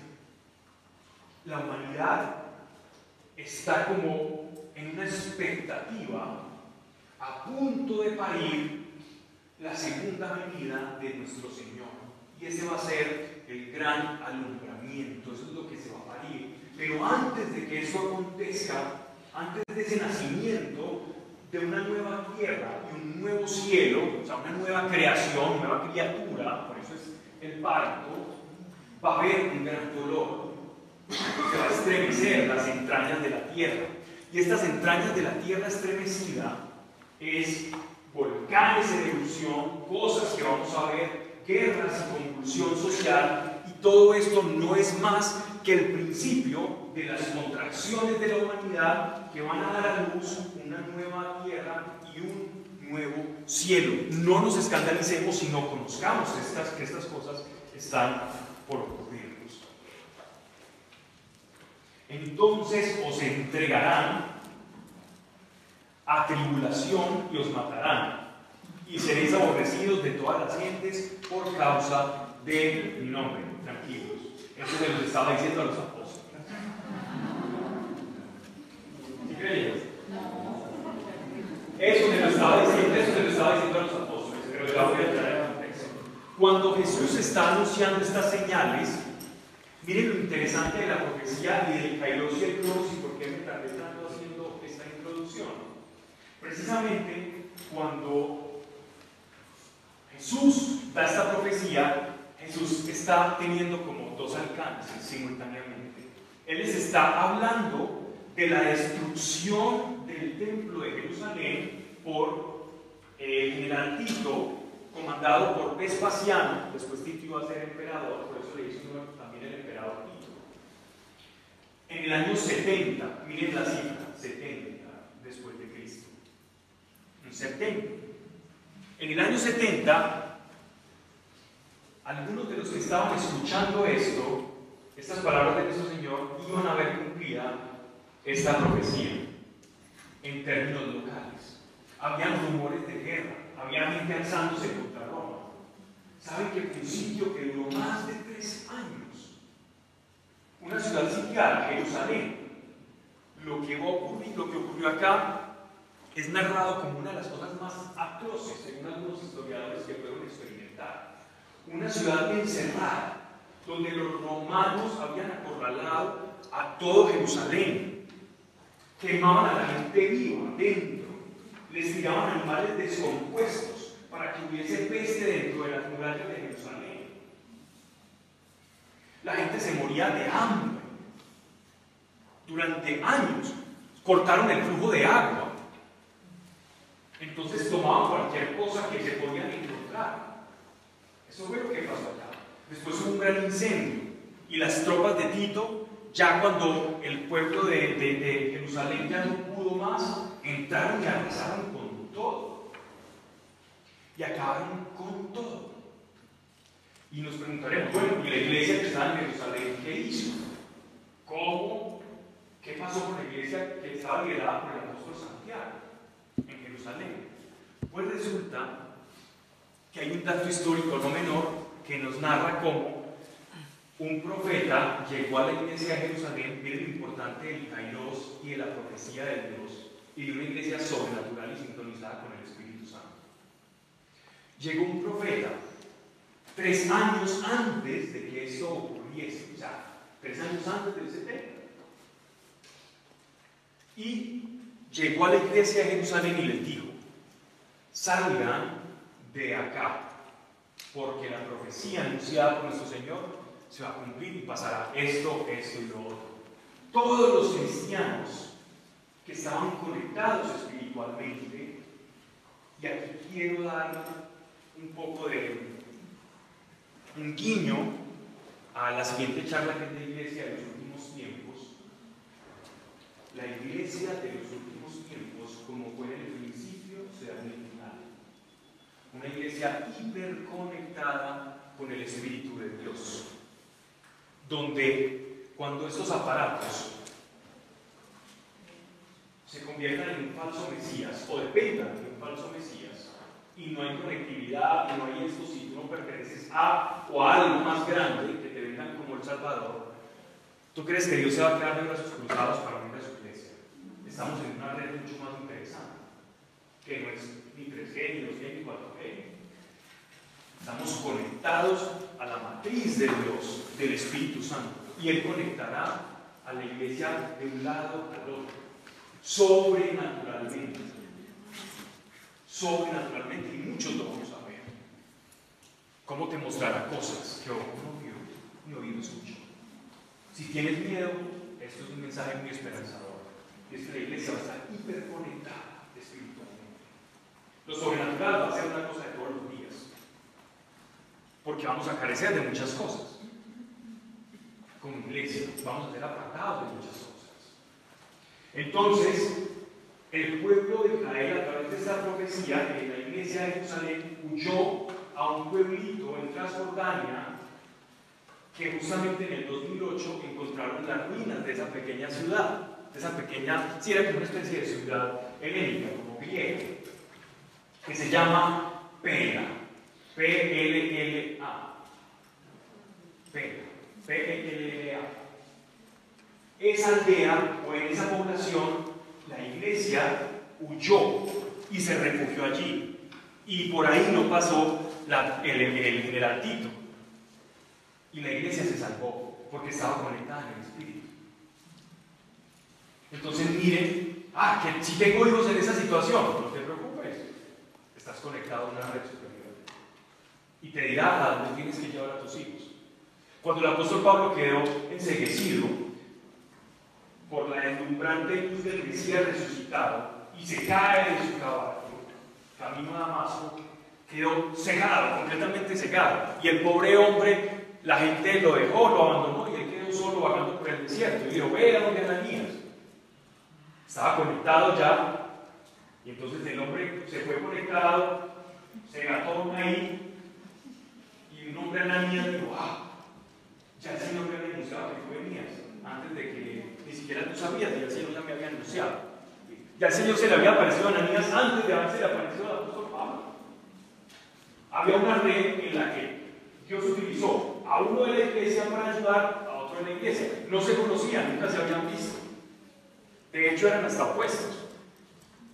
Pero eso es lo que hace la red de Dios, la red del Espíritu Santo. Y esa es una señal de la iglesia de los últimos tiempos. Vamos a estar conectados en una red.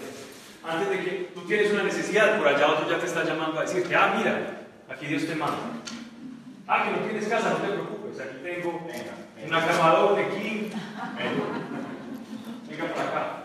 Ah, no, tranquilo, no, yo ya sabía, Dios me había mostrado. Hasta la ropita con tu talla, tu comida que te gusta, todo. Dios va a hacer esas cosas. Dios va a hacer esas cosas, porque ya lo he visto que ha sucedido. Ya lo he visto, le estoy hablando de cosas que yo ya he experimentado, que yo ya he visto. Yo ya sabía que ibas a venir. Yo creo que yo no sabía que iba a llegar siquiera. Pero Dios sí. Y ya lo he visto. Y estas cosas incrementarán. Así que no estamos solos. Entonces los apóstoles, sabemos cómo terminaron. Ellos dieron su vida pero a nosotros también esa palabra nos alcanza. Si bien no todos daremos la vida, la vida en cuanto a la muerte, ¿no? porque la vida sí la dimos por Cristo, o la tenemos por Cristo, sí vamos a sufrir persecución. En Canadá, por ejemplo, ya se necesitan permisos en determinadas ciudades para poder predicar. En Canadá hay un proyecto de ley que está resurgiendo nuevamente en la que si tú no le dices a una persona con un pronombre personal artificioso que se creó para definir un género X, si tú no le dices eso, te dan una multa. Si no te retractas, de cárcel. Si no te retractas, multa y más cárcel. La libertad está para hablar. Hay muchos lugares en los que no se puede confesar el nombre de Jesús. En China, por ejemplo, el PSC, que es el Partido Comunista Chino, tiene rotundamente prohibido predicar el Evangelio. Entonces, las iglesias son como hablando sin predicar que Cristo es la verdad. Son como unas iglesias donde todo el tiempo están siendo vigiladas donde son extraños. Entonces en China hay una iglesia oculta. Porque hay un PSC que está mirando todo y hablar de Jesús es peligrosísimo. Corea del Norte, que nuestro amigo Sebastián pues tuvo la oportunidad de estar allá y ver qué pasa. En Siria también. Está ocurriendo en determinados lugares. En Arabia Saudita. Y ahora, ¿cómo nos toca a nosotros? habla en público de Cristo, habla en público de la resurrección. Oye, oye, lo que tú me estás diciendo me ofende. Ahora todo lo que uno dice ofende a todos. Y somos como la cultura de los ofendidos. Todos nos ofenden. Nadie nos puede decir nada. Qué bueno que uno le pueda decir cuántos padres son tres moscas sin ofenderse. Todo nos ofende, todo. Cualquier comentario nos ofendemos. y no me estoy yendo lejos. La Corte ya acaba de sacar una resolución en la que ni siquiera se le puede dar una palmada en la cola libre. Violencia familiar. Y todo empieza, todo esto empieza con la deformación del lenguaje. Todo esto empieza con la deformación del lenguaje.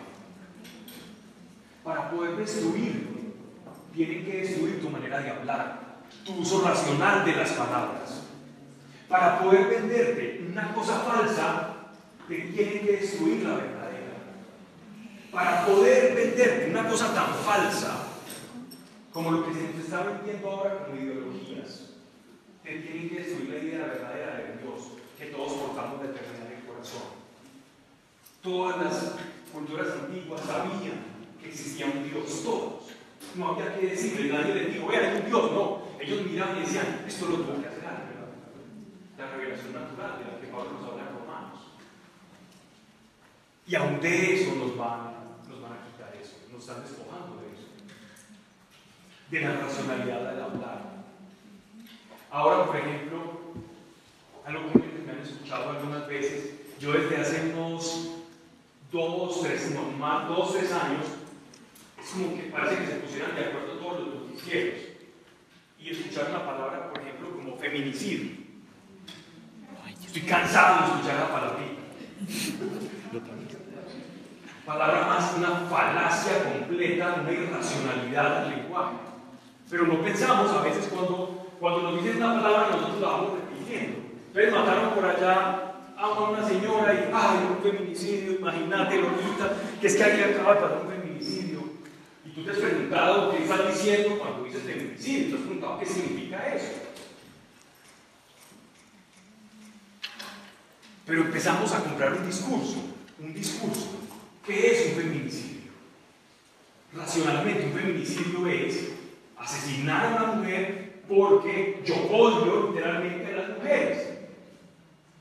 Pero si a una mujer le van, a, le van a quitar el celular en la avenida ambiental, ella forcejea con su asaltante y resulta que una puñalada trapera, ella muere, eso no es un feminicidio. Pero el noticiero que dice feminicidio en la oriental. Eso es un asesinato, porque no la mataron porque era mujer. La mataron por robarle el celular, eso es violencia.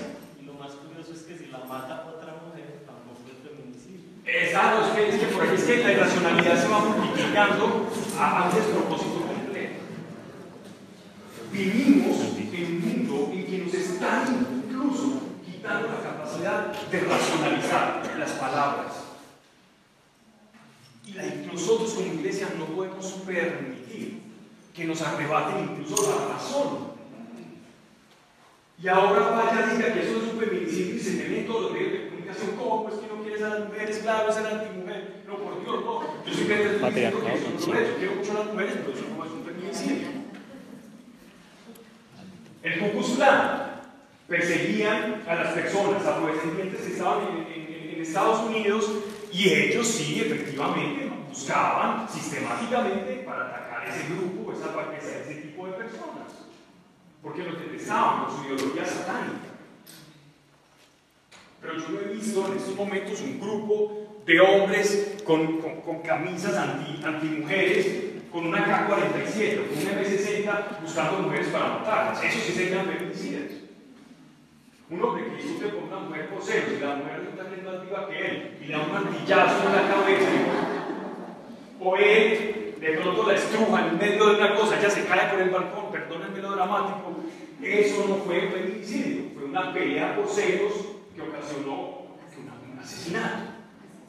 Es un asesinato.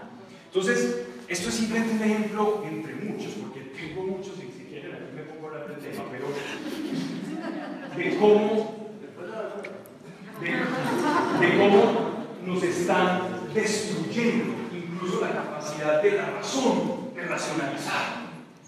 Y como iglesia vamos cayendo en todo esto, vamos repitiendo. Y vamos repitiendo. Por Dios, tenemos que razonar, razonar incluso lo que hablamos, lo que decimos, para no repetir por moda. Nos están vendiendo cosas que no están pasando.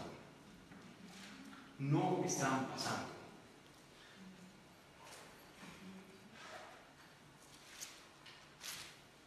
Y si, algunos hombres de pronto se sienten muy ofendidos muy discriminados, entonces sacamos un club de masculinicidios también. La una y yo completamente bien. Vamos a seguir con el, tema que no es muy corto que dejamos.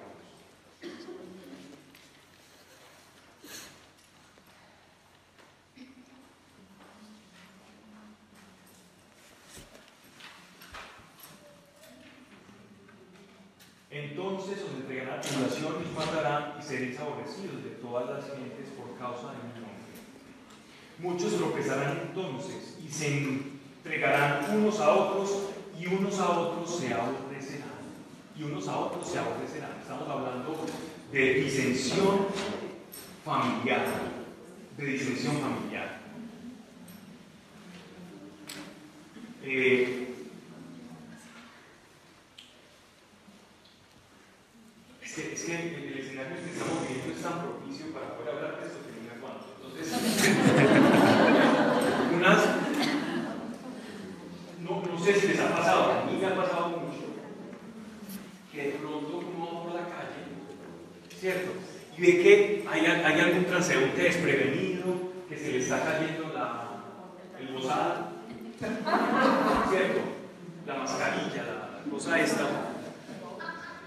Se le, se, le, se, se le está cayendo de pronto y sale la señora escopetada y lo mira como si al mismísimo demonio.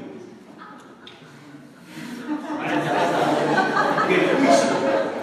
Y entonces busca, esta persona busca como no sentirse sola o ajena en su juicio, esta señora, pues es un señor también.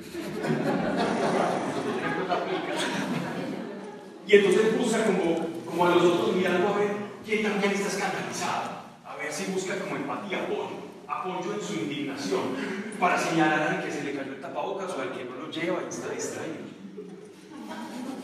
Miren, miren, en una situación tan simple, como un hermano se puede encontrar de otro hermano, como un vecino, un buen vecino, que no cómo sea interiormente, se puede ir en contra de otro.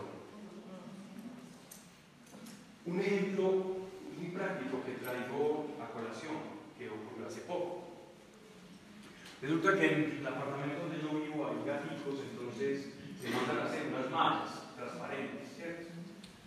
Y eh, de pronto estaba David, mi hijo, jugando con, un, primito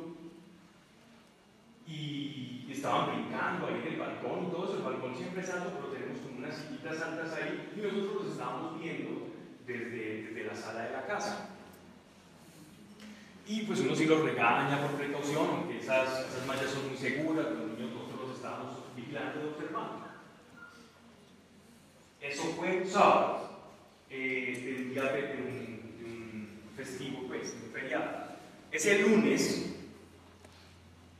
yo estaba asomado en el balcón, balconeando, normal, pensando en la vida, y veía que un carro de policía iba muy lentamente. Y me y una moto, claro, una moto. Y, y se quedaron mirándome. Yo dije, Dios mío, me rastrearon mis llamadas.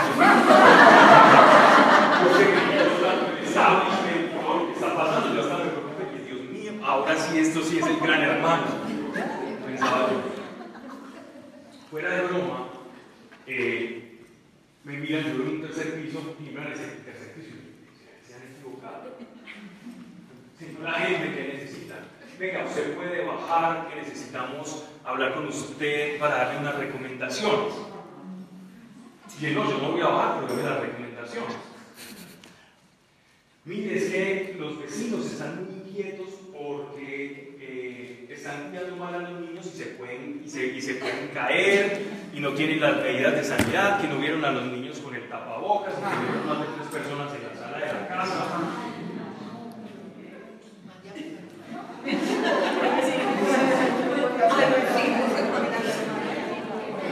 Durante tres días me estuve asomando a la ventana a ver si la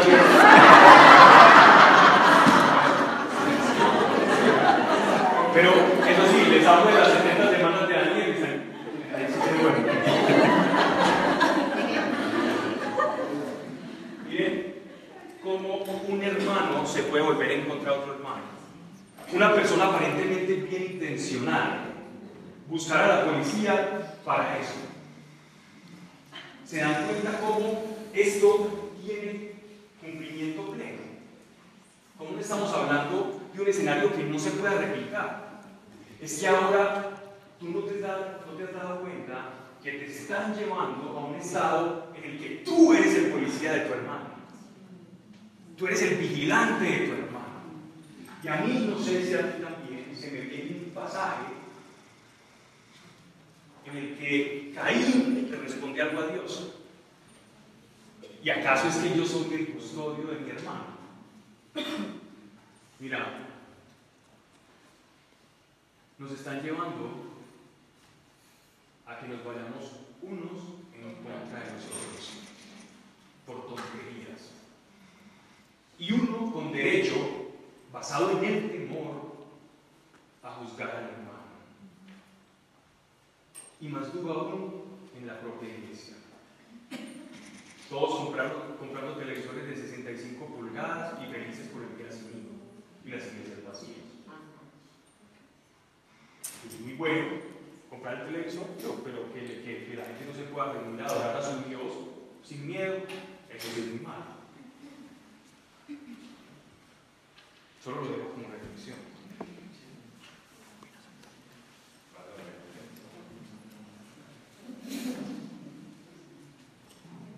Y muchos falsos profetas se levantarán y engañarán a muchos. Y por haberse multiplicado la maldad, el amor de muchos se enfriará. Esto es lo más triste. Cuando la maldad se multiplica, llega algo al corazón que se llama la desesperanza. Cuando la desesperanza coloniza tu corazón, el amor se enfría. Mas el que persevere hasta el fin, ese será salvo. Será predicado este evangelio, otra señal. Guerras, la predicación universal del evangelio, falsos cristos. Por tanto, cuando veáis en el lugar santo, ah, perdón, el reino de Dios en todo el mundo para testimonio a todas las naciones y en todas vendrá el fin. Como nunca antes, a través de los medios eh, masivos de comunicación, el internet, la facilidad que se tiene para viajar de un lugar a otro, el evangelio está siendo predicado a todo el mundo. Así que esta señal ya la estamos viviendo. Por tanto, cuando veáis en el lugar santo la abominación desoladora de la que habló el profeta Daniel, el que lea. Entonces los que estén en Judea huyan a los montes. Esta fue precisamente la profecía que hizo que la iglesia primitiva de Jerusalén no pereciera en el año 70 con Vespasiano. El que esté en la azotea no descienda para tomar algo de su casa, por, aquello de las construcciones de, de Judea, que eran casas que se conectaban en los tejados. Y el que esté en el campo no vuelva atrás para tomar su capa. Más hay de las que estén encintas, en embarazo, y de las que críen en aquellos días, refiriéndose no a no tener hijos, que es una mala interpretación, sino a la situación de, urgencia, de salir corriendo, que en esa situación de estar en embarazo, pues va a ser más complicado. Es una descripción apocalíptica para mostrar lo duro que es la. Porque habrá entonces gran tribulación, cual no la ha habido desde el principio del mundo hasta ahora ni la habrá. Y si aquellos días no fuesen acortados, nadie sería salvo. Por causa de los escogidos, aquellos días serán acortados. Por causa de la iglesia, esa tribulación, según aquellos que creen en el dispensacionalismo, las 70 semanas, con ese paréntesis mientras de la muerte y resurrección de Cristo hasta su segunda venida, dice que esa tribulación durará a lo sumo de 3 a 7 años.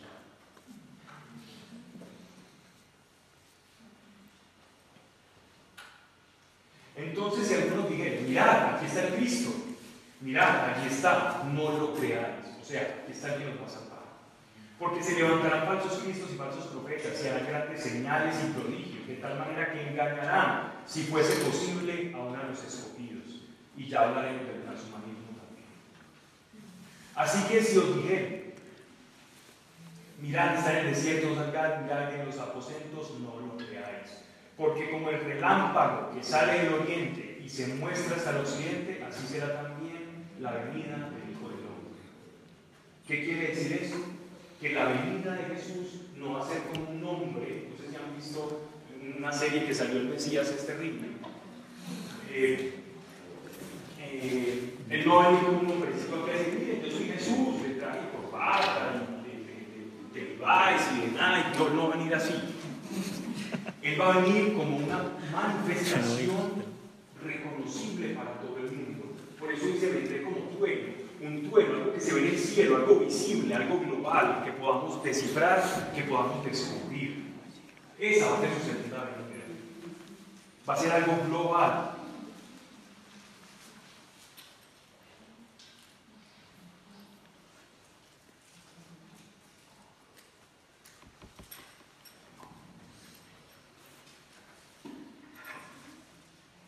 Porque se levantarán falsos cristos y falsos profetas y harán grandes señales y cosas de tal manera que engañarán a cosa posible aún a los elegidos. Si no tienes los principios de Dios claros, aún siendo elegido, puedes pasar por el engaño. Eso le está diciendo nuestro Señor. Por eso hay que volver a los principios.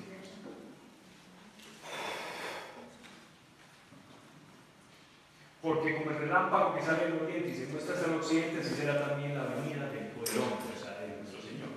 Porque donde quiera que se hubiese el cuerpo muerto, allí se juntarán las águilas, refiriéndose a que hay unas manifestaciones y hay unas señales que evidencian que algo está pasando.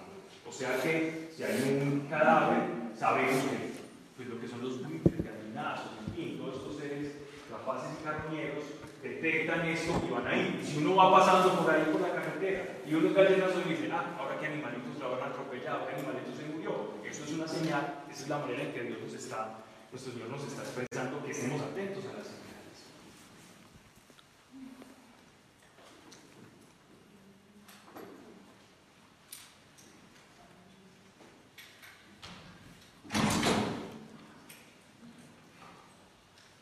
Él después de la tribulación, inmediatamente después de la tribulación de aquellos días, el sol se oscurecerá y la luna no dará su resplandor, y las estrellas caerán del cielo y las potencias de los cielos serán conmovidas. Esto es en atención a un salmo y también a una profecía. Son, son formas poéticas de la escatología judía. También nuestro Señor ella era judío, hablaba así de cómo eh, el final de los tiempos va a, va a ser como una conmoción universal. No va a ser que vamos a ver las, las pléyades caer una a una encima de nosotros, ¿o cierto? O que el cinturón de Dios, de Dios se va a desconfigurar de, su, de donde se encuentra en estos momentos, o la osa menor ya no va a ser osa, sino otra cosa, sino que es una forma de narrar que va a ser la segunda venida un acto completamente cosmológico. Así también vosotros, perdón, entonces aparecerá la señal del Hijo del Hombre en el cielo. No es que va a aparecer una cruz gigantesca. Y entonces lamentarán todas las tribus de la tierra y verán al Hijo del Hombre viniendo sobre las nubes del cielo con poder y gran gloria. Simplemente vamos a tener una señal de que es el cielo. Los judíos reconocerán esa señal de que es el Mesías. Y enviará sus ángeles con gran voz de trompeta y juntarán a sus escogidos de las cuatro vientos, desde un extremo del cielo hasta otro. O sea que la, iglesia va a estar conectada con el mundo angelical y vamos a poder experimentar toda esa realidad espiritual de la que muchas veces hemos creído pero no hemos visto, o algunas veces hemos visto pero por lazo, no continuamente. De la higuera aprended la parábola. La higuera es el pueblo de Israel. La higuera representa a la nación de Israel. Cuando ya su rama esté tierna, y brotan las hojas, sabéis que el verano está cerca. Así también vosotros, cuando veáis todas estas cosas, conoced que está cerca las puertas, las puertas. De cierto os digo que no pasará esta generación hasta que todo esto acontezca. Se está refiriendo a la destrucción de, eh, del templo y del año 70. Pero el día y la hora nadie la sabe, ni aun los ángeles de los cielos, sino solo un Padre. Ya con esto que nos dice nuestro Señor, yo he visto muchos cálculos de personas que han hecho cálculos matemáticos, cabalísticos, que dicen cuándo va a ser la parucía, es decir, la segunda venida de nuestro Señor. Y todos ellos van a errar, porque nuestro Señor nos está diciendo el día de la hora ya sabe. Podemos por la señal de saber que el parto está cerca, pero qué día van a ser el niño no sabemos. Si el 2 de abril, el 3 de enero o en febrero no sabemos. Pero por las señales por la barbillita de la mamá sabemos que ya, ya está a punto. Pero el día y la hora nada, o sea, el punto específico, el kairos del momento de la parucía, no lo sabe ni siquiera el mismo Señor Jesucristo. Entonces estarán dándose en el campo, el uno será tomado y el otro será dejado. Dos mujeres estarán muriendo en un molino, la una será tomada y la otra será dejada. Velad pues, porque no sabéis qué hora ha de venir nuestro Señor. Velad es estar despierto, atento, no adormilado por el mundo. Pero sabed esto, que si el padre de familia supiese a qué hora el ladrón había de venir, velaría y no dejaría minar su casa. Sabemos que va a un ladrón, no sabemos cuándo. Pues hay que estar preparados porque en cualquier momento puede venir. Pero ya han venido muchos saqueadores que están haciendo la vida fácil al gran devorador y al gran ladrón. Nos están quitando todas las, las herramientas, hasta la capacidad de razonar cómo hablamos. ¿Quién es pues el siervo fiel y prudente al cual puso su Señor sobre su casa para que les dé alimento a tiempo? Bienaventurado aquel siervo al cual cuando su Señor venga le halle haciendo así. Velad. La iglesia del final de los tiempos tiene como señal una, el mal en la tierra incrementará. Dos, vamos a ver peces. Tres, y eso es supremamente importante, los falsos mesías, los falsos cristos vendrán a ofrecernos, miren, ustedes tienen ese problema, yo tengo la cura, tienen eso, yo le tengo la contra, como el truco. Señal de los últimos tiempos. Los hombres en la misma casa serán divididos por cosas tan triviales. Van a dividir a la población, a la sociedad, si no están divididas, pero más. ¿Y qué pasará cuando esto acontezca? Que la iglesia será apartada. La verdadera iglesia, la que no se identifica con el mundo, la que reconoce las señales, la que ve a Israel como un cronómetro de Dios, va a saber reconocer en qué tiempo se encuentra. Y esa iglesia va a ser pequeña, no va a ser tan grande, porque la iglesia que se identifica con el mundo va a ser más grande. Y ahí los dejo entonces con la siguiente charla. Voy a terminar con, con una oración. Padre eterno, gracias. Gracias porque tú has hablado a través de tus profetas y los tiempos. Y aquí hay iglesia, Señor. Aquí hay iglesia. Hay personas elegidas. El espejo no nos revela quiénes somos realmente. Y es triste para nuestra carne, pero en nuestro espíritu sabemos que hemos sido revestidos de tu. Ayúdanos a través de tu Espíritu Santo a que sepamos quiénes somos, cuál es nuestro papel como iglesia, ya no nuestro ministerio, ya no si voy a hacer esto o lo otro, sino como iglesia, que soy como iglesia, quién soy como iglesia, qué tiempos estoy viviendo. Ayúdanos a discernir, Padre nuestro, los tiempos que se vienen, los que estamos experimentando. Ayúdanos a que la herramienta que nos has dado de la razón, iluminada por tu espíritu, no nos deje caer en estratagemas de sensibilidad, de sentirnos ofendidos por todos, de no ser fuertes, como tú le dirías aquellos que caminaron contigo en el pasado. Ponte el cinturón y sé valiente. O como aquellos que llevaste a examinar la tierra prometida que se acobardaron porque vieron gigantes allá. Y vemos que los medios de comunicación, el mundo, la prensa, los que se hacen llamar muchos científicos y no lo son, se van en contra de tu iglesia y de ti, de tu revelación y de tus principios, y se ven como gigantes. Pero Dios, que seamos como Josué, y que no tengamos temor, porque quien está en nosotros grande que aquel que está en el mundo. Y porque ya sabemos, por la escritura, por tu palabra, que estas cosas ya habían de pasar. Y ya hay alguien que está derrotado. Y ya hay alguien que es un triunfador. Y es tu iglesia, eres tú el cordero, el triunfador, y nosotros, como tu iglesia, como tu rebaño, que gozamos de este triunfo. Y si sabemos que vamos a triunfar, nada hemos de temer, porque ya tenemos el resultado de este partido cósmico ya resuelto. Ya tenemos la trampa que tú profecías. Y podemos decirle al mundo que ya tenemos la vida. Pero que esta verdad resuene en nuestros corazones y no sea un momento emocional, los retiros, una charla, sino que sea un principio que sostengamos y defendamos. En el nombre de Dios Jesucristo. La paz con todos.